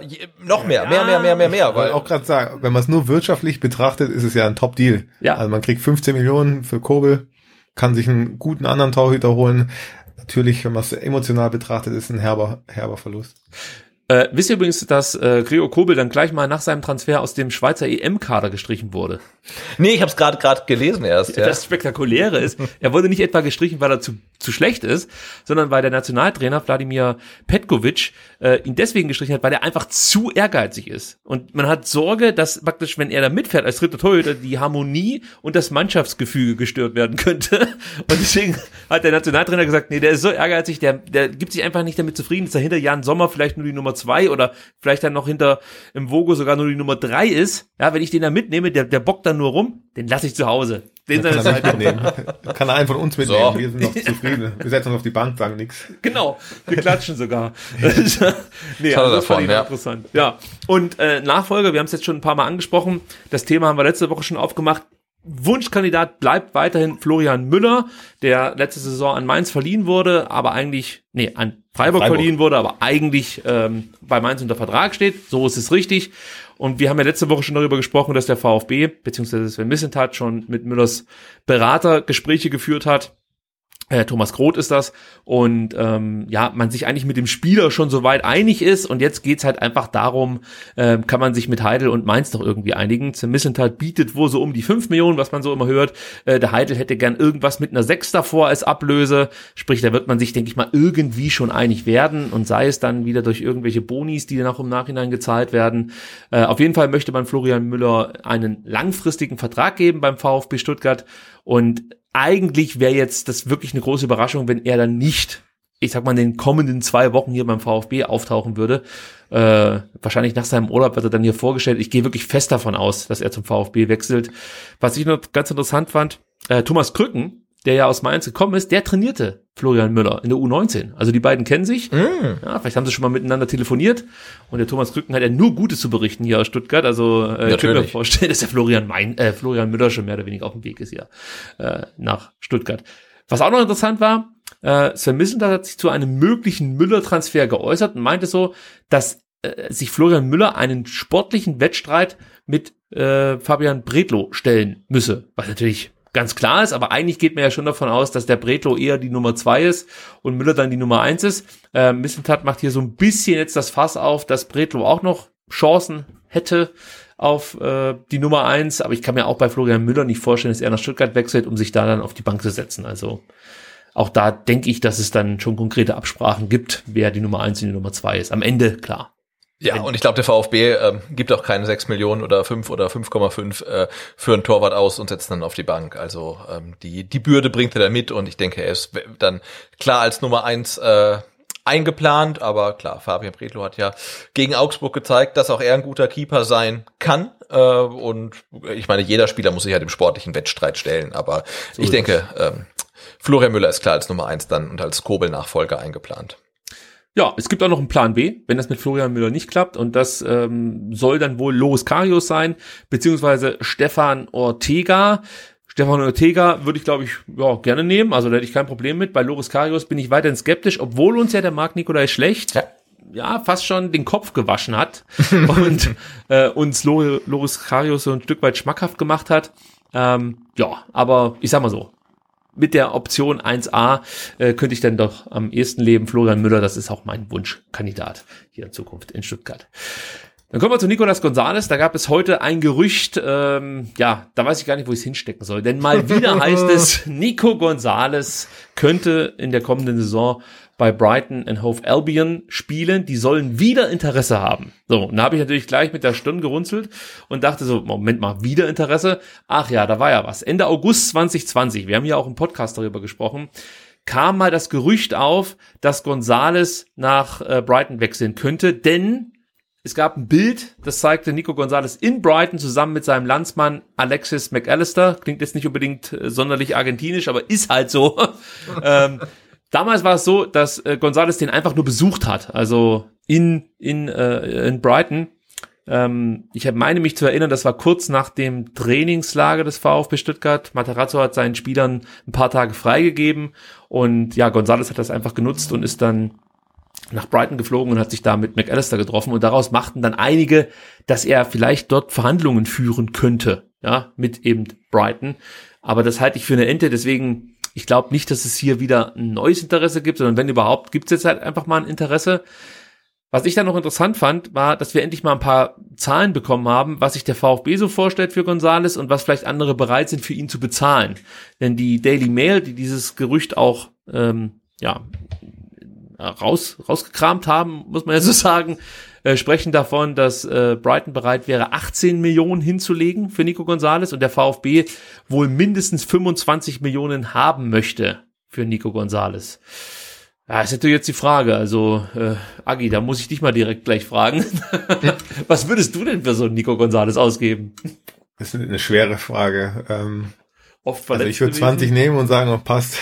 ja, ja, ich finde, so können wir ins Geschäft kommen. Ja, ich, ich sehe es ja. auch so. Also 25 ist schon sehr ambitioniert für einen Spieler, der ja eigentlich auch noch so, so ein Stück was seiner Bundesliga-Tauglichkeit sch schuldig geblieben ist. Wisst ihr, wie ich meine? Also er ist ja mhm. im ersten Jahr einfach noch gar nicht so richtig angekommen hier in Stuttgart.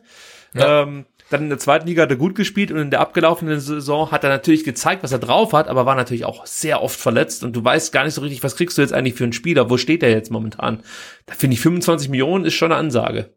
Bin mal gespannt. Ja gut, auf der anderen Seite haben wir auch wiederholt schon gesagt, dass äh, wir äh, Nico Gonzalez für den Spieler halten, der das größte Potenzial hat. Insofern finde ich dann die Summe, die der VfB aufruft, eigentlich gut und richtig, weil eigentlich willst du ihn ja mal über ähm, 25, 30 Spieltage sehen in der Bundesliga und gucken, was er da halt wirklich drauf hat. Und wenn irgendein Verein verrückt genug ist, um zu sagen, komm, wir geben euch die 25, klar, dann kann er auch wechseln. Aber eigentlich willst du ihn ja beim VfB behalten, weil er wirklich das größte Versprechen an die Zukunft ist. Was hältst du denn grundsätzlich von dem Interessenten Brighton and Hove Albion? Ist es dann so ein Transfer, wo Nico Gonzalez einfach dann nur auch, sag ich mal, bisschen an die Kohle denkt und ja, ich kann dann Premier League spielen? Oder siehst du Brighton and Hove Albion auch als nächsten Schritt in einer Karriere eines jungen argentinischen Nationalspielers? Also ich kann mir jetzt also bei aller Liebe relativ schlecht vorstellen, dass Brighton, Hoff and Albion der nächste Karriereschritt für irgendeinen Spieler ist. Also jetzt ohne dem Verein zu nahe zu treten, aber zumindest hat er ja wiederholt bekräftigt, dass man äh, Spieler abgibt an die äh, äh Top äh, 16 Europas und ähm, ja und Brighton ist jetzt halt Top 16 in der Premier League. Also ich, ich weiß nicht, also ich kann es mir jetzt schlechterdings als nächsten Karrierestep vorstellen. Ich fand es ein bisschen lustig, dass äh, auf Twitter heute wieder diskutiert wurde, ja, also was will er denn bei einem Abstiegskandidaten in der Premier League, wo ich direkt wusste, okay, ihr habt euch halt null mit der Premier League auseinandergesetzt. Ja, Brighton and Hove Albion ist auf Platz 16 gelandet am Ende, allerdings mit 13 Punkten Vorsprung vor der Abstiegszone. Nur zum Vergleich, der VfB hatte 12 Punkte Vorsprung vor der Abstiegszone. Also das war jetzt nicht so, dass die irgendwie bis zum letzten Spieltag da um, den, um, die, um die Klasse kämpfen mussten, sondern ähm, die waren relativ früh safe, haben sich natürlich schon mehr erhofft erhofft aus ihrer Saison, gar keine Frage. Also der Anspruch ist nicht Platz 16, aber es ist auch keine Mannschaft, die jetzt direkt mit dem Abstiegskampf in Verbindung gebracht werden kann, nur weil sie auf Platz 16 stehen. Der Abstand ist einfach zu groß gewesen zu den Abstiegsrängen. Ja, äh, also ich bin mal gespannt, wie sich das entwickelt. Ich kann mir auch fast nicht vorstellen, dass das jetzt der neue Verein wird von Nico Gonzalez. Ähm, wir haben ja letzte Saison das ein paar Mal erlebt, dass sein Berater von dem wir immer noch nicht wissen, wer es genau ist. Also das ist äh, so ein Mysterium. Es, es gibt irgendeinen ja, Und ob es nur einer ist, oder? Oder ja. gleich mehrere. Wir wissen nicht genau, wer es ist. Äh, es ist ein Familienmitglied oder wer auch immer. Aber er ist dafür bekannt, dass er immer mal wieder auch gerne selber Gerüchte streut, um den Spieler halt einfach, ja, ähm, in diesem Transfermarkt nicht in Vergessenheit geraten zu lassen. Also immer mal wieder hört man, dass der und der Verein Interesse habe, gerne italienische, gerne spanische. Und äh, wenn man dann mal nachfühlt, so, dann merkt man relativ schnell, dass man zum Beispiel bei Inter sich mit der Personalie Nico González noch nie so richtig auseinandergesetzt hat. Aber irgendwie seit drei Jahren hört man gefühlt dieses Gerücht, dass er von Inter umworben wird. Also müssen wir mal gucken, wie sich das jetzt in den nächsten Wochen entwickelt. Da gibt's ja jetzt auch die Hiobsbotschaft, möchte ich fast schon sagen, dass die Copa Americana vor dem Aussteht aufgrund der Corona-Pandemie und vielen äh, Corona-Fällen in Argentinien, in äh, komplett äh, Süd- und Mittelamerika. Äh, da könnte es gut sein, dass es äh, äh, da zum, zum, zum Aussetzen der äh, Copa America kommt und dann ähm, ja, muss natürlich auch Nico Gonzalez so ein bisschen in den sauren Apfel beißen und wieder zurück nach Stuttgart kommen und kann Darf sich ich da eingrätschen? Gerne. Die findet in Brasilien statt. Das wurde heute bestätigt, soweit ich weiß. Ach, wurde das jetzt nach Brasilien verschoben oder war das ja, von vornherein so? Ähm, also ich, äh, ich habe nur gelesen, äh, Copa America findet in Brasilien statt. Das ist interessant. Ja, ich habe ich auch gelesen, Bolsonaro hat da irgendwie äh, selber persönlich drauf hingewirkt und danach gab es irgendwie auf allen Kanälen einen, einen riesigen äh, Shitstorm, woraufhin dann, glaube ich, der Gesundheitsminister gesagt hat, ja, man prüft das halt erstmal noch, ähm, aber es scheint tatsächlich zu sein, dass man das nach ähm, Brasilien holt. Ne? Also Argentinien sagt, wir machen das nicht, weil wir vom Corona so gebeutelt sind und äh, Argentinien, die die zweitmeisten Corona-Toten nach den USA haben, sagen, na komm, gib her, wir machen das halt schon. Und äh, das okay. kommt nicht überall gut an und mal gucken, ob es wirklich so kommt. Ich bin ja, da noch skeptisch. gespannt. Okay, dann viel Glück, Nico Gonzales. Kommen wir zum nächsten, Konstantinos Mafropanos. Du hast ihn vorhin schon ganz kurz angesprochen, Sebastian. Ähm, ja. Der natürlich erstmal zurückgehen müsste äh, zu Arsenal. Und äh, man hört trotzdem, dass Sven Missentat verhandelt. Ja, also es geht wohl hauptsächlich um die Kaufoption, die dem VfB noch zu hoch sei. Ähm, natürlich weiß man jetzt nicht genau, ob diese Gerüchte stimmen und wie weit der VfB nun wirklich ist in diesen Gesprächs Gesprächen mit Arsenal, aber man hat ja vom, vom Spieler ein paar Mal gehört, dass er sich durchaus vorstellen könnte, hier beim VfB zu bleiben und er eigentlich kein großes Interesse hat, jetzt nochmal irgendwelche Experimente einzugehen. Nichtsdestotrotz gibt es laut Kicker Interesse von Lazio Rom äh, die Bildzeitung hat das dann gleich abgekanzelt und gesagt, das Gerücht ist Quatsch. Fand ich auch gut. Äh, äh, Interesse gäbe es wohl nur aus England und der Bundesliga. Ähm, also wir können, glaube ich, festhalten, es gibt noch andere Vereine, die sich mit der Personalie Konstantinos Mafropanos beschäftigen. Und das macht mir ehrlich gesagt so ein bisschen Bauchschmerzen, weil sollte es da einen Verein geben, der bereit wäre, eine gewisse Ablöse für Mafropanos hinzulegen, könnte ich mir gut vorstellen, dass Arsenal ähm, ja da auch zustimmt, denn wir wissen es alle, sie konnten sich für keinen internationalen Wettbewerb qualifizieren. Das ist natürlich nicht allzu gut für so eine Mannschaft, die ähm, ja auch relativ fürstliche Gehälter ausschüttet. Also ich könnte mir schon vorstellen, dass man sich von solchen Spielern dann gerne verabschieden würde, wenn es eine Möglichkeit gäbe. Und der VfB kann sich den Spieler wo stand jetzt nicht leisten. Es wäre nur eine Laie möglich und dann eben eine Kaufoption äh, für die kommende Saison. Tja, Sebastian, machst du dir schon Sorgen, dass der Mafropanos hier nicht mehr im Brustring auflaufen kann? Also ich muss gestehen, äh, meine Hoffnung, die steigt so langsam, dass wir äh, Dinos Mavropanos auch in der kommenden Saison äh, in Stuttgart sehen werden, weil so äh, nach Abschluss der Saison oder in der Endphase, da ah, schien es ja so ganz klar zu sein, dass er äh, nach London zurückkehrt und da Arsenal ja nicht unbedingt großes Interesse dran zu äh, haben scheint, dass er zurückkehrt, äh, glaube ich, dass der VfB da wirklich die erste Adresse ist. Und äh, das Lazio-Rom-Gerücht, also Lazio Rom ist ja, glaube ich, gefühlt an jedem Spieler vom VfB und wahrscheinlich an jedem Spieler überhaupt dran.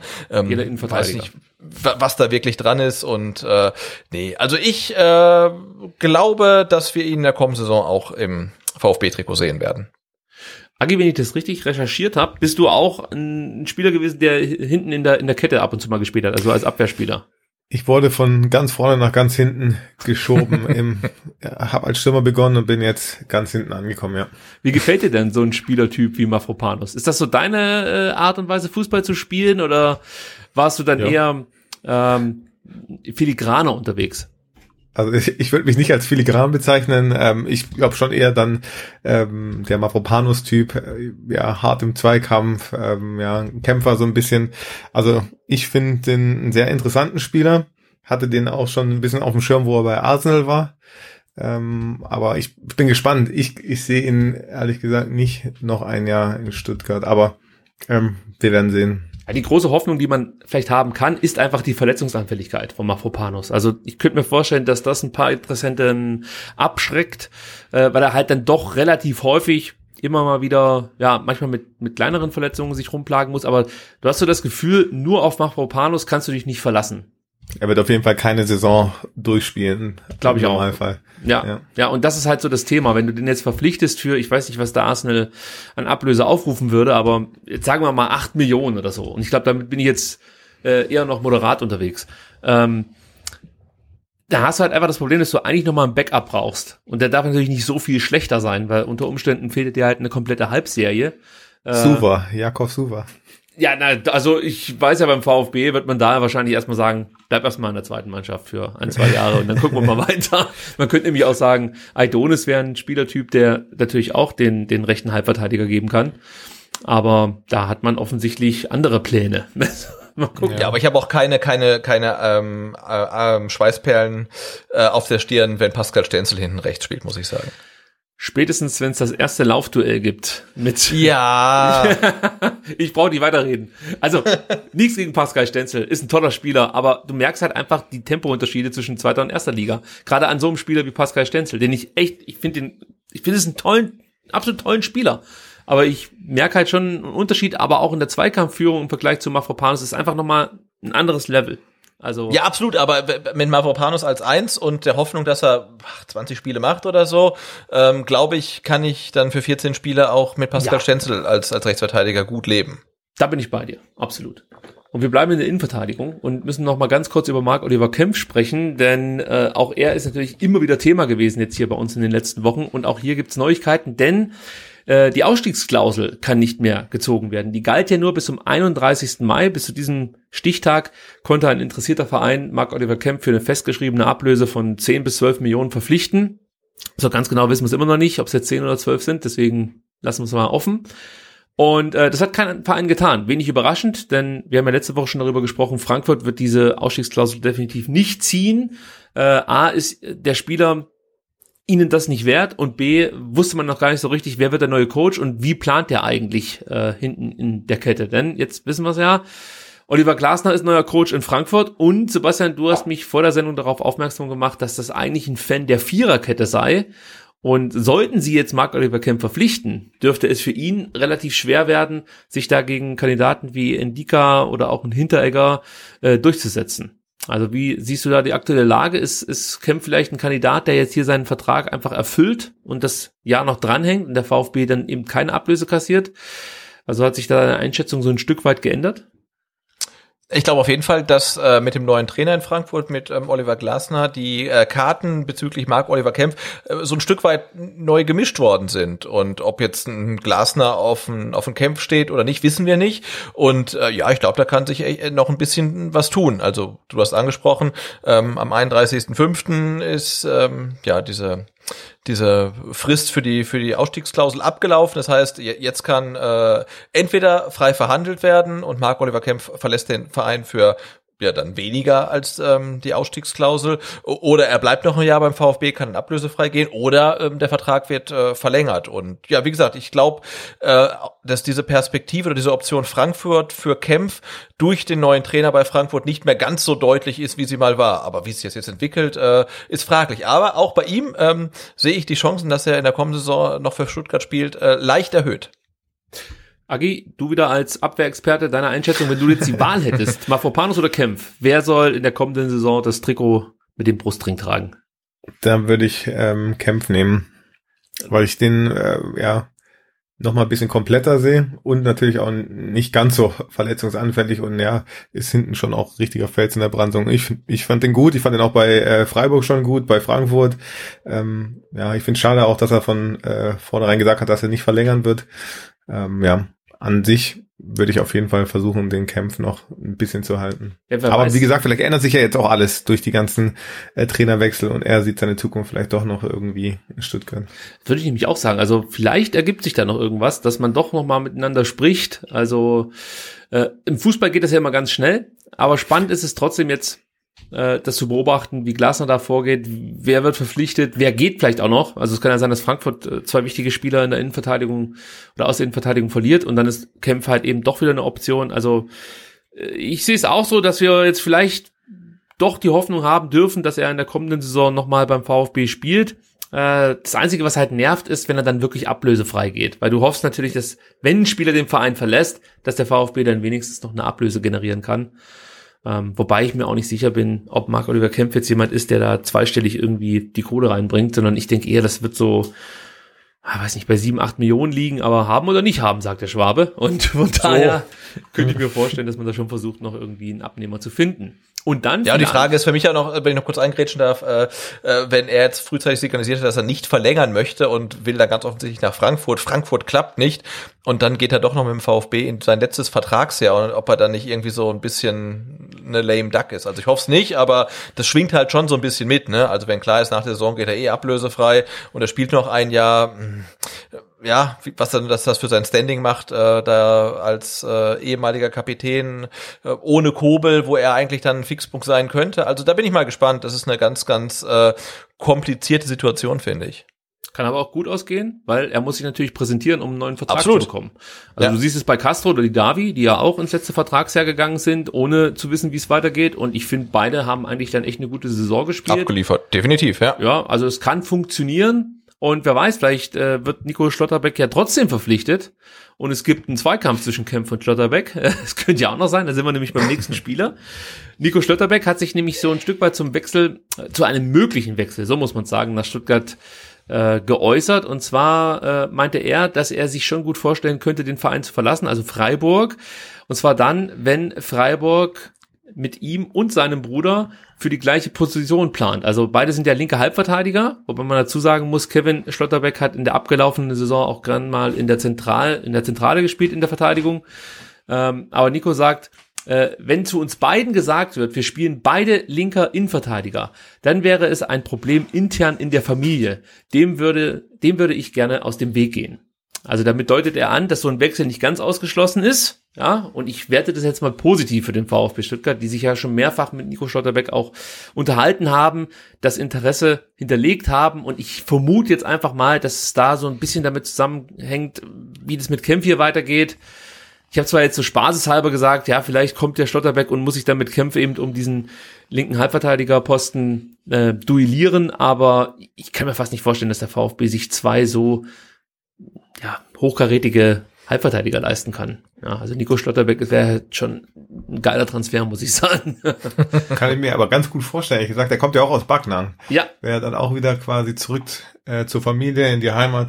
Weinstadt. Also, warum nicht? Ja, genau, kommt das aus meiner Hut sogar, ne? Also ähm, der Onkel äh, hat ja seine Fußballschule in Weinstadt und äh, die die die Schlotterbecks sind äh, tatsächlich tatsächlich äh, Weinstadt based, ja. Mhm. Ja, also klar, also ich, ich finde es auch grundsätzlich so von, von seiner Art, wie er Fußball spielt, äh, würde das gut passen hier zum VfB. Ich habe, glaube ich, in der letzten Ausgabe mal gesagt, für mich ist der so vom, vom Level her vergleichbar mit Kempf, als er 2018 zum VfB kam. Also da kannst du einfach noch was erwarten an Entwicklung. Und das ist ein Spieler, der, der ich glaube, der könnte dem VfB gut zu Gesicht stehen und würde auch einen Abgang von Kempf kompensieren können. Also ich hätte Bock auf diesen Transfer, muss ich ganz ehrlich sagen. Mhm. Ich würde es mir gerne angucken.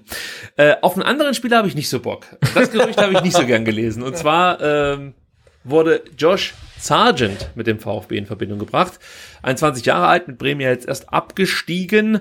Ähm, ja, ist ein Rechtsaußen, spielt auch manchmal als Stürmer, kann auch als hängende Spitze spielen, so ein bisschen ja, vergleichbar mit der Klimowitz-Rolle, die er beim VfB hatte, oder vielleicht noch prominenter mit der äh, Rolle von, von Mario Götze, die er mal bei Dortmund gespielt hat.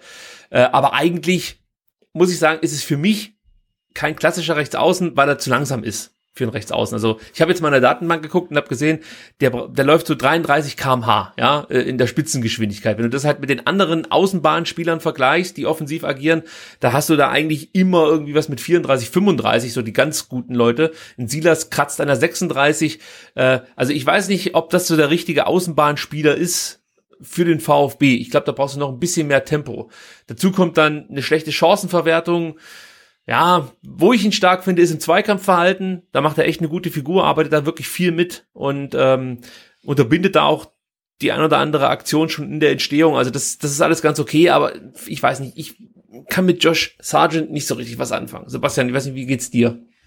Mir geht's genauso wie dir. Also, aber klar ist auch in einer äh, ganz, ganz äh, schwierigen Saison für Bremen war er noch einer der Spieler, die so ein bisschen herausgestochen sind. Ähm, aber ich bin auch äh, kein großer Fan von ihm, aber ich kann auch dir keinen Grund nennen. Aber ich bin einfach kein Fan und mich äh, wenn der wenn der Transfer nicht klappt oder wenn das Gerücht, wenn nichts dran ist an dem Gerücht, dann äh, ja wäre ich nicht wirklich traurig. Man muss auch sagen, ich gehe nicht davon aus, dass du den Spieler für unter fünf Millionen verpflichten kannst.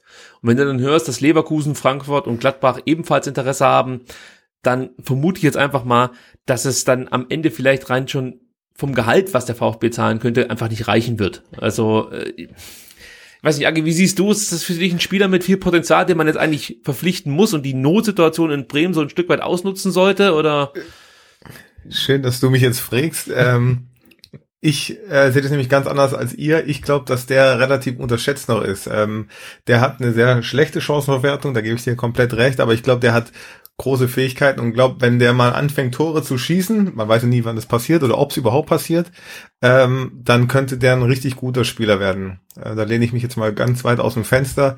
Ähm, war ja auch schon mal, war ganz lustig, ich war mal auf dem Spiel von Schalke vor einigen Jahren und dann saß er da auch schon im Schalke-Trainingsanzug und drei Tage später habe ich ihn auch beim VfB ähm, auf dem Gelände gesehen. Also der, der galt ja schon früher als riesengroßes Talent mhm. ähm, und hat sich dann letztendlich für Werder Bremen entschieden. Ich glaube, wenn man den richtig fördert und fordert, dann könnte der schon ähm, ja eine sehr, sehr ja, gute Karriere auch noch haben. Und vielleicht passt auch das Spielsystem vom VfB gut zu ihm. Ich glaube, das, das würde ihm nochmal eher ähm, wäre nochmal besser für ihn als das, was er gerade in Bremen gespielt hat. Ja, gut, das muss man natürlich dazu sagen. In Bremen bist du als Stürmer nicht unbedingt gesegnet. Also es war, ja. glaube ich, eine schwierige Saison. Aber ich weiß auch nicht. Also ich weiß nicht, warum ich nicht so richtig warm mit ihm werde. ähm, er, er war mir einfach immer so ein bisschen overhyped. Also das ging ja schon in der abgelaufenen Saison, also in der 1920er Saison los, als man davon gesprochen hat, dass das so der nächste Shit werden könnte in Bremen. Und das war mir immer schon ein bisschen zu sehr drüber. Vielleicht ist es auch deshalb, vielleicht liegt es auch daran, dass ich mit Kofeld nicht so viel zu anfangen kann. Vielleicht ist es immer noch so der alte Groll. Das kann natürlich auch sein. Ähm, aber ich denke, also für mich ist halt das Problem die Ablöse. Also wenn da Ja. so ein Spieler kommt, der sechs, vielleicht sogar sieben Millionen kostet, äh, ich denke mal, dass der dann auch schon bei eins, vielleicht sogar anderthalb Millionen Euro im Jahr liegen dürfte, was das Gehalt angeht. Ähm, da müsste, Aber jetzt angenommen, man verkauft äh, Gonzales, ich finde, dann wäre das ein super Ersatz für 5 Millionen. ja, ja, wahrscheinlich hast du recht, aber so wie ich Sir Misseltat kenne, kennt er einen 16-jährigen Franzosen, der mindestens genauso gut ist, aber nur die Hälfte kostet. Nein, ich gebe dir schon recht, also du könntest es halt einfach versuchen.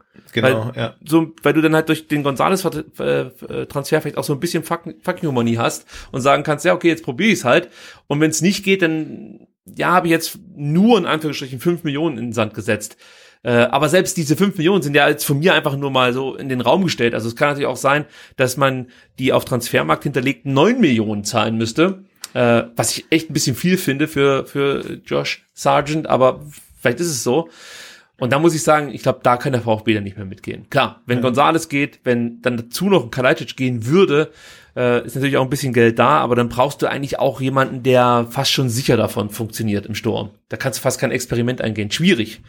Also ich wünsche mir, dass du recht behältst, aber ähm, es muss nicht unbedingt beim VfB dann äh, passieren, dass Josh Sargent durch die Decke geht. Aber ich glaube auch nicht, dass die Ablösen dieses Jahr so hoch sein werden. Also deswegen finde ich 15 Millionen für Kobel auch, wie gesagt, alles schon gesagt worden, dass er super zum Verein passen würde, fände ich, ist ein gut, also finde ich, ist ein sehr guter Deal. Ja, Finde ich auch. Also 15 Millionen, die zweiteuerste ähm, Torwarttransfer in der Bundesliga. Allein das unterstreicht halt einfach nochmal, wie außergewöhnlich diese Summe ist.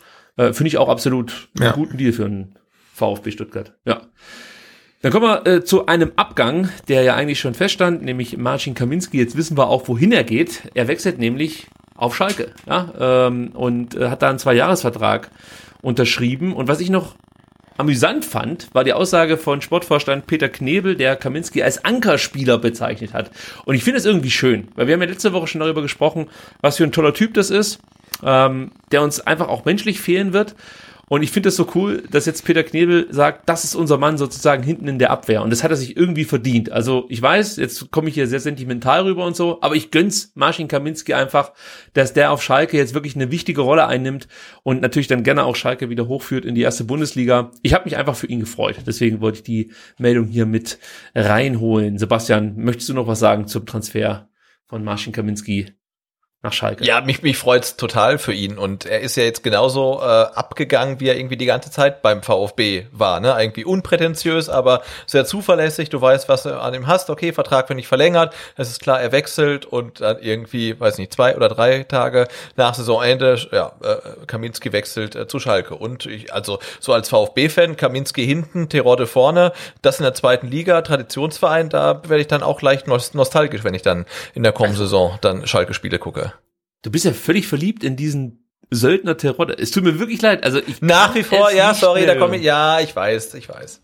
Es ist für mich, nein, ich meine es ja nicht böse, aber ich, Nein, ich weiß auch, was du meinst, aber man, natürlich muss man sich fragen, warum er denn irgendwie jede Saison bei einem neuen Verein ist, nur weil er sich dann irgendwie nicht durchgesetzt hat oder nicht gleich aufgestiegen ist und so weiter. Also ich kann das schon nachvollziehen, ähm, aber ich komme da aus meiner Haut nicht so richtig raus. Ich bin, äh, ich bin Terodde-Fanboy und äh, bin in der nächsten Saison auch vielleicht ein bisschen Schalke-Fanboy, wenn ähm, Kaminski äh, hinten spielt oder vielleicht sogar vorne neben Terodde oder für Terodde oder wo auch immer, ähm, finde ich, finde ich schön.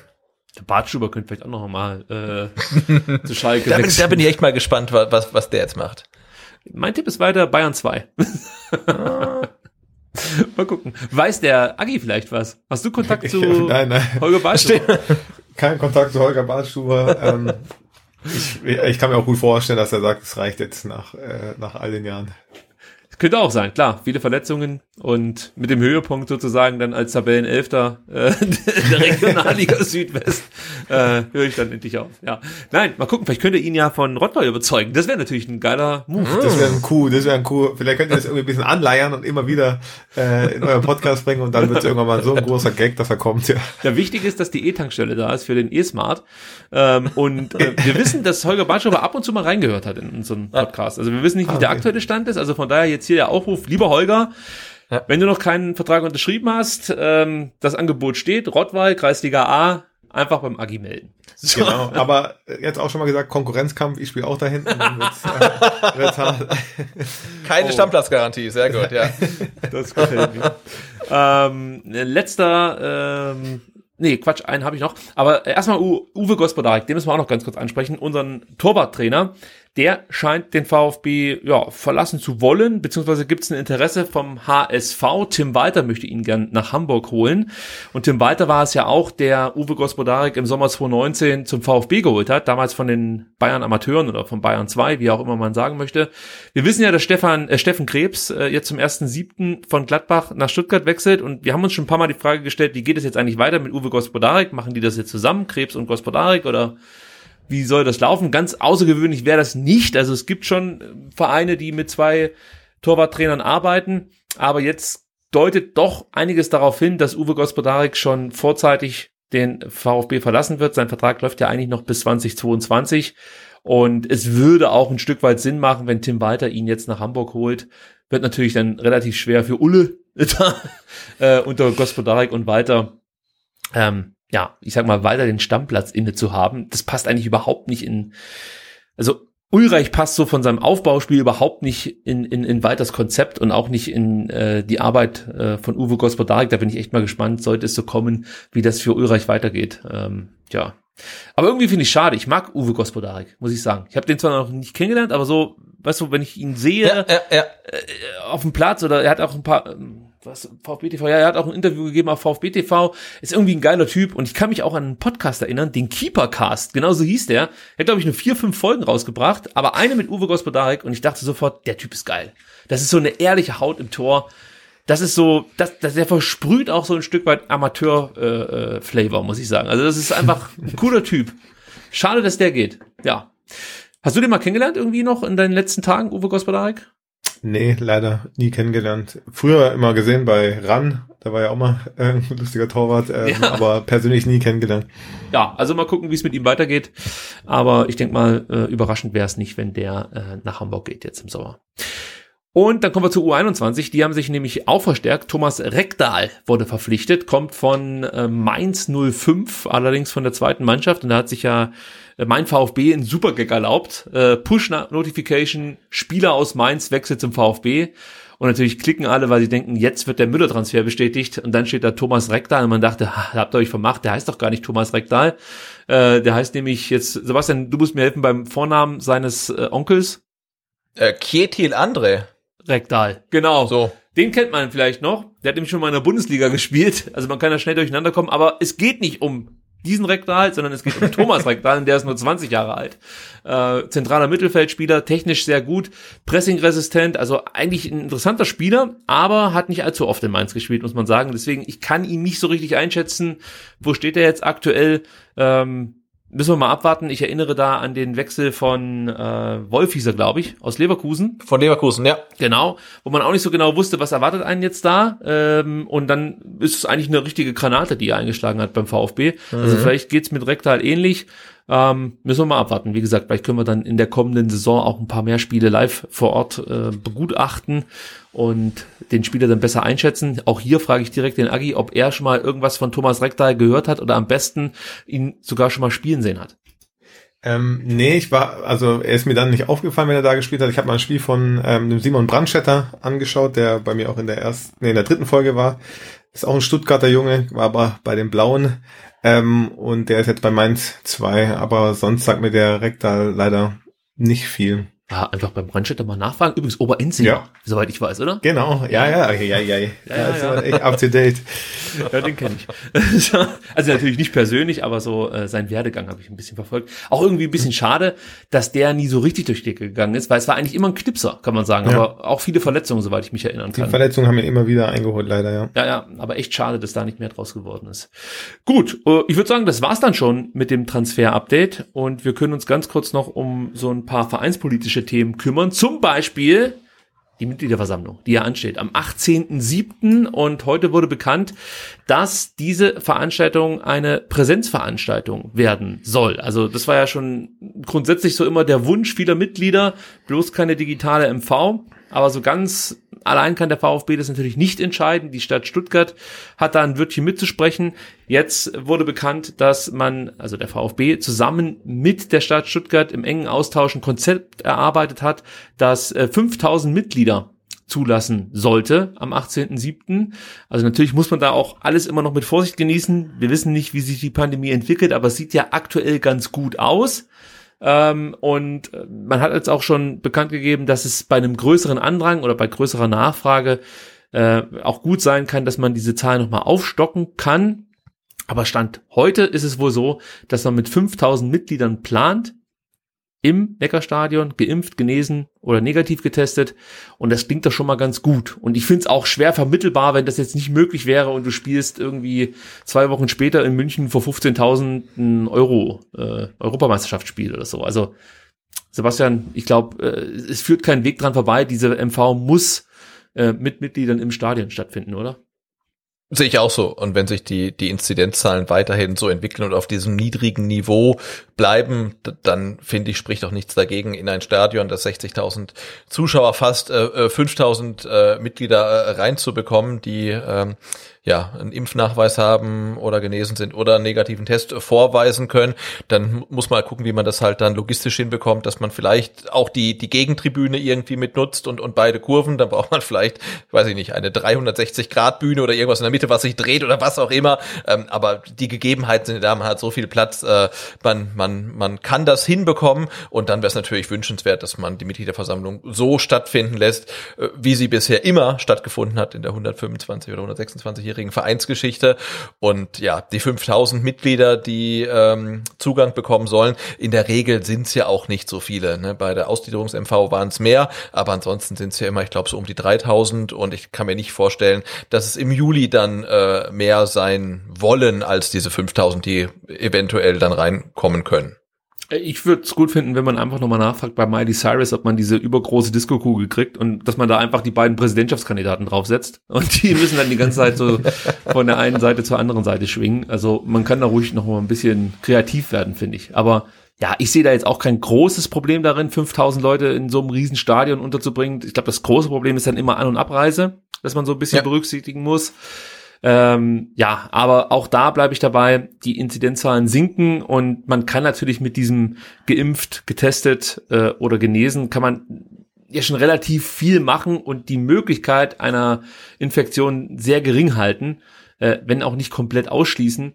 Aber ich bin der Meinung, dass, dass das muss einfach möglich sein bis dato. Also ja, äh, ich bin dem Ganzen positiv gegenüber eingestellt, muss ich mal sagen. Ja, ähm, so viel dazu. Dann habe ich noch was gelesen. Das will ich mit euch teilen. Und zwar einen Artikel von Marco Schumacher, der heißt, wie turbulent wird das Duell ums Präsidentenamt? Verlinken wir euch natürlich. Ich weiß jetzt nicht genau, ob es ähm, hinter einer Bezahlschranke ist. Ja, ich glaube weiter Ja. der Paywall, aber Oh, kannst du trotzdem. Okay, trotzdem aber vielleicht habt ihr ja das mein VfB-Abo, dann könnt ihr das sowieso lesen. Ähm, der Artikel insgesamt wieder sehr äh, interessant. Zwei Punkte finde ich aber mega interessant. Die muss ich ganz kurz hier anbringen. Punkt eins ist, dass äh, der frühere Regierungssprecher und stellvertretende Bild-Chefredakteur Bela Anda äh, als externer Kommuni Kommunikationsexperte für die Öffentlichkeitsarbeit der Steiger Stiftung aktiv ist. Das ist jetzt nicht irgendwie ja, weiß ich nicht, ein, ein streng geheimes, äh, ein streng, streng geheimer Punkt oder so. Ich glaube, das kann man sogar auf der Steiger Stiftungsseite einsehen, Sebastian. Du hast mir das vorhin erzählt. Ich, ich meine schon, ja. ja. ja. Ähm, aber es ist natürlich trotzdem interessant, dass hier ein ehemaliger stellvertretender Bild-Chefredakteur praktisch für die Steiger Stiftung aktiv ist. Ja, und ich kann mir nur schwer vorstellen, dass der jetzt nicht seine alten Kontakte wieder aufleben lässt und vielleicht dann mal mit der Bildzeitung in Kontakt tritt und äh, den Herrn Steiger da in ein anderes Licht rücken lassen möchte, als das vielleicht der Fall wäre, wenn es diese Verbindungen nicht gäbe. Wir haben ja letzte Woche darüber gesprochen, dass die Bild Bildzeitung offensichtlich ja sehr unterschiedlich mit beiden Kandidaten umgeht. Also der eine wird mehr oder weniger in den Himmel gelobt, der andere, da sucht man einfach nur das Schlechte und versucht das herauszustellen. Und die Frage, warum das so ist, kann man wahrscheinlich jetzt nicht nur mit Bela Ander beantworten, aber ähm, ja, ganz von der Hand zu weisen ist es, glaube ich, nicht, dass diese tendenziöse Berichterstattung der Bild ähm, vielleicht was mit dem Engagement von Bela Ander zu tun haben könnte. Also ist natürlich jetzt eine Unterstellung meinerseits, aber das nehme ich mir einfach mal raus, Sebastian. Möchtest du dem noch was beifügen? Also fairerweise muss man ja auch merken, dass äh, anmerken, dass sich äh, der Herr Steiger ja auch geäußert hat und hat gesagt, dass die die Steiger Stiftung ja erstmal mit seiner Kandidatur und ähm, der PR-Arbeit drumherum nichts zu tun hat. Ähm, aber klar, Kontakte sind nun mal da und die werden vermutlich auch irgendwie bemüht und ähm, ja, ich also ich gebe dir da recht, das, äh, äh, da, da kann man auf jeden Fall mal ein Auge drauf haben.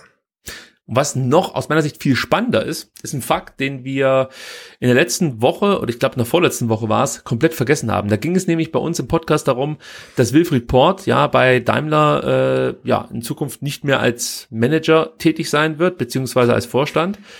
Und äh, deshalb vielleicht auch nicht mehr im Aufsichtsrat des VfB Stuttgart anzutreffen sein könnte. So muss man sagen. Man muss da im Konjunktiv, Konjunktiv bleiben. Was wir bei der ganzen Sache aber vergessen haben, ist, dass der Aufsichtsrat beim VfB Anfang 2020 gewählt wird und Port äh, 22. Anfang 2022, du hast recht. Und äh, Port, Ports Vertrag beim Daimler läuft erst im April 2022 aus. Das heißt, wenn Anfang 2022 der Aufsichtsrat neu gewählt wird, ist Wilfried Port einfach noch ja, Vorstand beim Daimler. Und das reicht dann halt eben aus, um ähm, ganz normal jetzt hier auch beim VfB wieder gewählt zu werden, weil die Bedingung ist ja irgendwie, dass du, dass du Manager beziehungsweise ein Vorstand aus der ersten Reihe sein musst, um hier vom Anker-Investor entsendet werden zu dürfen in den Aufsichtsrat des VfB Stuttgart. So. Und ähm, der VfB hat ein Vetorecht, wenn das nicht der Fall ist, von dem muss er keinen Gebrauch machen, aber er hat, hat es theoretisch. Und man konnte davon ausgehen, wenn ähm, Klaus Vogt wiedergewählt wird, dass er von diesem Vetorecht wahrscheinlich auch Gebrauch machen würde. So, und Port hat ja auch schon angedeutet, wenn der Vogt gewählt wird, dann mache ich sowieso nicht mehr. Das bleibt jetzt natürlich mal abzuwarten. Aber ich glaube, die Situation stellt sich halt einfach so dar, dass sollte der Aufsichtsrat Anfang 2020 2022 neu gewählt werden, ähm, dass Port dann auch ein legitimer Kandidat wäre und wenn er dann eben wieder in den Aufsichtsrat gewählt wird, dann könnte er weitere vier Jahre diesen Posten innehaben. Und, genau, ja. und das würde bedeuten, er wäre dann ähm, äh, ab, ab April 2022 noch für dreieinhalb Jahre im Aufsichtsrat als Vertreter ähm, vom Daimler, ohne für den Daimler tätig zu sein. Das ist so sieht's aus und kann da weiter spektakulär ja. Fuhrwerken äh, beim VfB Stuttgart. Und da muss man natürlich auch ein Auge drauf haben.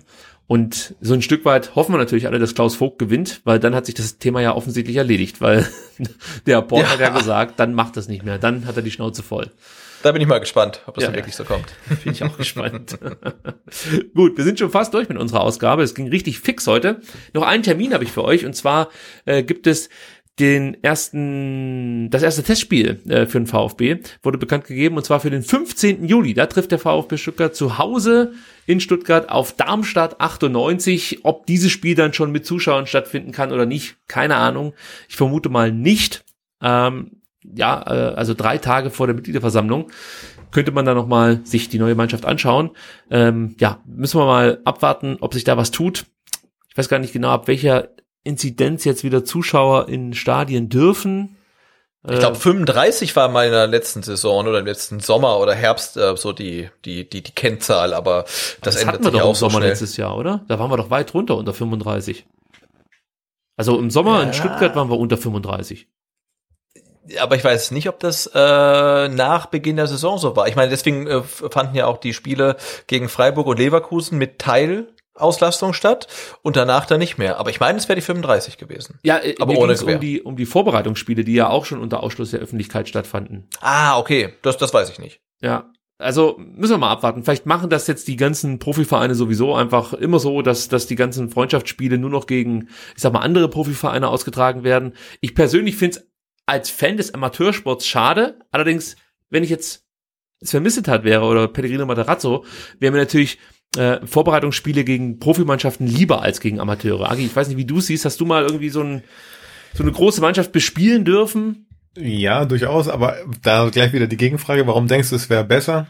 Äh, Verletzungsrisiko und es bringt, glaube ich, auch der Mannschaft mehr gegen äh, Mannschaften zu spielen, die halt auch eine gewisse Qualität mitbringen. Also so ein Spiel, mhm. ich sage jetzt mal gegen Backnang, das bringt dem VfB, glaube relativ wenig. Das ist mehr so ein Dienst unter Freunden.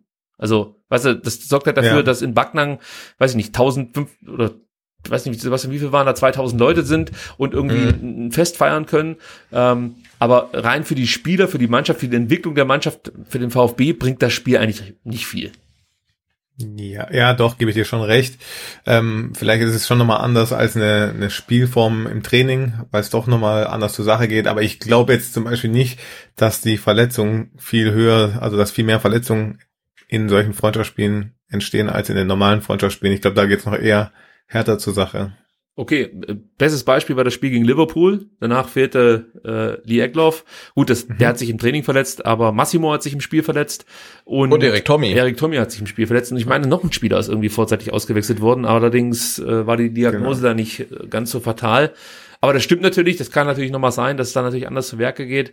Ja, also wie gesagt, ich persönlich fand das immer geil, wenn der VfB bei irgendwelchen kleineren Mannschaften dann ähm, zu Beginn der Saison sozusagen nochmal aufgeschlagen hat. Man konnte die Spieler auch von ganz nahen dann beobachten und es war ja damals auch die einzige Möglichkeit, mal die Trainer zu hören und die Spieler untereinander zu hören. Ja, das also stimmt. das fand ich halt auch cool. Jetzt ist das nichts Besonderes mehr, aber früher war das halt nicht möglich, die Kommunikation äh, auf dem Platz so mit zu verfolgen und das ging dann eben bei solchen äh, Spielen gegen gegen etwas kleinere Mannschaften. Jetzt muss ich dich natürlich noch fragen, äh, gegen wen hast du denn mal spielen dürfen? Wir haben mit, ich habe früher lange in Zimmern gespielt, da haben wir gegen den SC Freiburg gespielt, da gibt's auch eine Kooperation. Das war eigentlich ein richtig cooles Erlebnis, weil dann da auch der Kalli gespielt hat und wir quasi gegeneinander auf dem Platz standen, früher ah. ja immer zusammen gespielt haben, ähm, da die Möglichkeit hatten, auch nochmal gegeneinander zu spielen. Und wir haben uns echt gut aus der Affäre gezogen, haben, glaube ich, nur 3-2 verloren. Ähm, ja, der Christian Streich war da nicht so zufrieden. Und da hatte Freiburg noch eine super, super Mannschaft, die, ähm, das war die Mannschaft, die dann auch in die Europa League gekommen ist. Das ist cool. Ist das so dann, also wie muss ich dir das vorstellen? Ist das für dich dann so eines der größten Spiele gewesen oder war es halt auch einfach nur so ein Freundschaftsspiel? Ja, also natürlich ist es ein großes Spiel, ähm, auch wenn es um nicht wirklich was geht. Ich glaube, für die Profimannschaft ist es einfach nur ätzend, gegen so motivierte äh, Amateure zu spielen. Aber ja, also für einen selber, man will sich ja immer mit dem Besten messen und dann, dann sieht man das einfach auch, ja, wo da die krassesten Unterschiede einfach aussehen, ja. Ich kann mal meinen größten Erfolg ganz kurz noch erzählen. Ich habe ja vorhin Gerne. schon von meiner Amateurkarriere berichtet. Das jetzt ist allerdings, ähm, ich sag mal, in keinem Spielberichtsbogen hinterlegt, denn der VfB hat mal gegen Oberboingen ein Freundschaftsspiel bestritten und in der Halbzeit hat Krasimir Balakov einfach mal so, ja, ich sag mal so aus 13 Metern aufs Tor geschossen und es haben sich abwechselnd irgendwelche jungen Spieler ins Tor stellen dürfen und einer davon war ich. das war mein größter Karriereerfolg, dass Krasimir Balakov äh, einmal äh, gegen mich ein, ich sag jetzt mal einen Elfmeter verwandelt hat. Wenn man das einfach so sagt, klingt ziemlich cool. Die Geschichte dahinter ist dann nicht ganz so spektakulär. Ähm, aber ich werde es nie vergessen.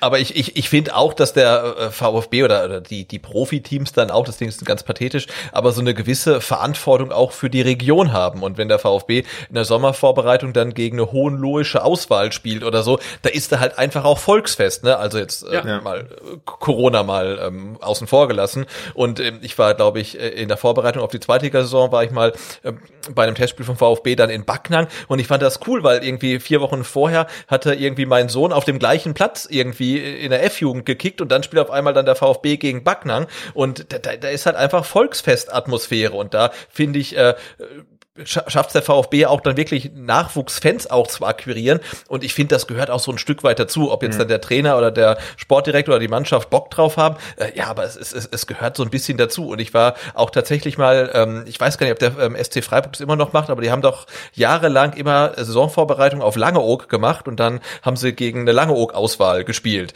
Und ähm, da war ich auch mal vor bestimmt 20 Jahren. Ähm, das war ein 32 zu 0, werde ich auch nie vergessen. Also ich finde, es ist so ein Stück weit Folklore Tore und es gehört mit dazu, dass die Profiteams ähm, dann einmal im Jahr für ein, zwei Wochen irgendwie über die äh, Länder ähm, tingeln halt irgendwie durchs Outback und da halt gegen Amateurclubs spielen.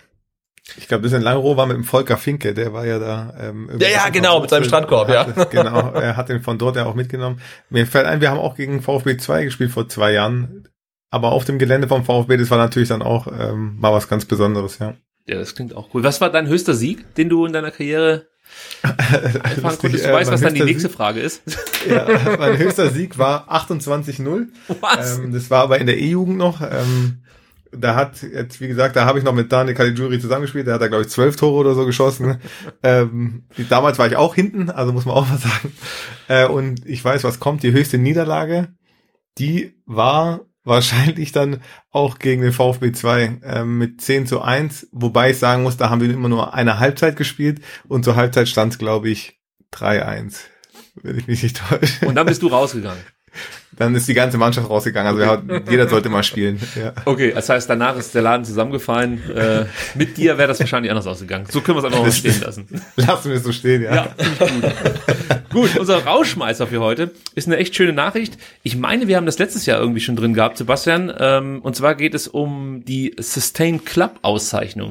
Ich glaube, wir haben letztes ja, Jahr. Ja, da hat sich der VfB letztes Jahr be beworben erstmal, genau. ne? Und um diesen Award irgendwie. Und wir haben gedacht, ja, das ist ja nett, dass die da irgendwie mitmachen, aber äh, was kommt denn dabei rum? Also ändert sich überhaupt irgendwie was? Und jetzt ein knappes Jahr später gibt's Resultate und einen Titel. So sieht's aus. Der silberne Sustained Club Award oder Auszeichnung, wie auch immer man das jetzt nennen möchte, Neudeutsch oder eben dann Altdeutsch. Also auf jeden Fall hat der VfB endlich einen Titel gewonnen. Ja, das ist der silberne Sustained Club Award. Und äh, ja, das ist eine Nachhaltigkeitszertifizierung. Ähm, und ich finde, darauf kann man schon ein Stück weit stolz sein, weil das symbolisiert ja auch nochmal den Wandel, den der VfB in den letzten Jahren durchgang, durch, durchlaufen ist. Äh, da ist einiges passiert mit Thomas Hitzesberger, natürlich auch mit äh, Klaus Vogt. Und ähm, ja, jetzt hier bei dieser äh, Zertifizierung sieht so aus, dass die sogenannten drei Säulen der Nachhaltigkeit, also Ökonomie, Ökologie und Soziales, in äh, 94 Bewertungsfragen ja, eingebunden werden. Da gibt es so einen Kriterienkatalog und dann wird eben analysiert, was der VfB besonders gut gemacht hat bei diesen 194 Fragen. Und man hat insgesamt von 194 Punkten dann 119 Punkte erreicht. Also das klingt schon mal ganz okay, finde ich. Ist auch noch ein bisschen Potenzial nach oben, wie man so schön sagt. Aber ich kann damit schon mal sehr, sehr gut leben, dass der VfB überhaupt erwähnt wird. Äh, und ich habe jetzt gelesen, dass Wolfsburg anstrebt, in Zukunft äh, irgendwie so eine Null äh, CO2 ähm, so 0,0 CO2-Ausstoß sich äh, auf die Fahnen zu schreiben. Äh, hast du das irgendwie mitbekommen, Sebastian? Äh, bei Wolfsburg jetzt nicht, aber ich glaube, ähm, Hoffenheim macht das ja auch schon länger. Ne? Also die, die versuchen es ja, auch. Ja. ja. Und Wolfsburg geht da richtig voran. Also das ist, die wurden jetzt auch ausgezeichnet. Ich weiß jetzt ja nicht, ob die den silbernen oder äh, goldenen Sustain Club äh, Award bekommen bekommen haben oder so. Aber ich finde auf jeden Fall, das ist die richtige Richtung. Ja, und nur mal so, um das einzuordnen: Der VfB hat durch Mannschaftsreisen in der abgelaufenen Saison 91,46 Tonnen CO2 rausgeblasen, wenn man so so möchte. Und das entspricht ähm, die Menge äh, ähm, von 11,5 Menschen im Jahr. Also sprich, ein Mensch produziert in Deutschland durchschnittlich 7,9 Tonnen CO2 im Jahr. Und wenn man das, wie gesagt, hochrechnet, ähm, ja, verbraucht der VfB ähm, so viel wie 11,5 Menschen im Jahr CO2 ähm, äh, ausstoßen, verbraucht der VfB für seine Mannschaftsreisen. Ja, und da will man, wie gesagt, runterkommen von. Und ähm, ja, für diesen Award hat man jetzt, glaube ich, so ein Klimaschutzmaßnahmenprogramm ähm, ins Leben gerufen, dass man in Kenia Bäume pflanzt. Das klingt immer so, weiß nicht, jetzt, jetzt werde ich ein bisschen komisch, aber ich, für mich klingt das immer so ein bisschen, als ob man da so die Verantwortung auch ein bisschen wegschiebt. Also, kannst ja nicht einfach nur Bäume pflanzen, oder? Reicht das nicht? Sollte man sich vielleicht überlegen, ob man in Zukunft häufiger mit einem Zug fährt und so? Ist das vielleicht dann eher der richtige Weg, als zu fliegen und sowas? Ja, beides, ne? Aber ich finde jetzt auch, äh, wenn du sagst, diese 91 Tonnen CO2 ähm, entspricht so viel wie äh, 11,5 Menschen im, im Jahr, dann finde ich das jetzt nicht erschreckend viel. Aber klar, erstmal muss ja diese Awareness da sein. Und ich finde, durch, durch diesen Sustain Club, dass man da überhaupt mitmacht, glaube ich, äh, schafft man ja ähm, Achtsamkeit äh, im Club und äh, macht das dann nicht wie die Nationalmannschaft, die dann halt von, ich weiß gar nicht, was haben die gemacht, von München nach Zürich geflogen oder so. Also, dass man halt schon überlegt, hey, wo können wir einsparen, dass man überhaupt mal ähm, diese, dieses Selbstverständnis hat, dass man irgendwie äh, nachhaltig sein muss, das finde ich ja allein schon mal gut. Und ich finde, der, der Rest gibt sich dann, ob jetzt Bäume pflanzen dann äh, zur Kompensation, dass das richtig ist. Also natürlich ist es richtiger, äh, möglichst viel CO2 einzusparen, aber ich glaube, dass der VfB da auf einem ganz guten Weg ist. Das wollte ich auch nicht in Abrede stellen. Ähm, und ich glaube, die sind sogar von Stuttgart nach Basel geflogen, meine ich. Irgendwie sowas. Was ja. ja noch absurder ist als München-Zürich. Also das ist auch schon bescheuert, aber Stuttgart-Basel, da bist du ja drei Stunden mit dem Auto hingedüst. Also ist machbar, denke ich mal. Gut, ich würde sagen, dabei belassen wir's. Ähm, und ich bedanke mich recht herzlich bei Agi für die Zeit, die er sich hier genommen hat. Ich bedanke mich, es hat mir wirklich sehr viel Spaß gemacht und ähm, ja, vielen, vielen Dank, dass ich da sein durfte. Sehr gerne und hoffentlich bald wieder. Also ich möchte mit dir dann auch mal irgendwann über so ein ganz normales Fußballspiel sprechen und nicht nur über deinen Podcast, obwohl das auch gerne. sehr interessant ist. Nochmal der Hinweis, Schnittstellenpass, abonnieren, abonnieren. Wir verlinken alles und ihr könnt dann äh, einfach draufklicken und wie gesagt euch mal zumindest die Per-Lockel-Folge anhören. Und wie gesagt, das ist, ich bin mir 100% sicher, wenn ihr euch die Folge angehört habt, dann seid ihr hooked, wie die jungen Kids heutzutage so sagen. Ich möchte mich auch bei dir bedanken, Sebastian, dass du dir im Urlaub für diesen kleinen Podcast hier wieder so viel Zeit genommen hast, deine Familie in, in, in den Stich gelassen hast und dich jetzt hier mit uns hingesetzt hast, um äh, über den VfB Stuttgart zu reden. Vielen, vielen Dank. Ja, gerne. Und ich kann nur jedem raten, der in Urlaub fährt und äh, einen Podcast aufnehmen möchte, nehmt ein Netzwerkkabel mit. Die Hörer werden nicht wissen, warum, denn wir haben es wieder so hingebogen, dass es sich hervorragend anhört. Also in diesem Sinne, vielen Dank euch beiden. Bis demnächst und tschüss. Bis bald. Ciao, ciao. Macht's gut. Tschüss.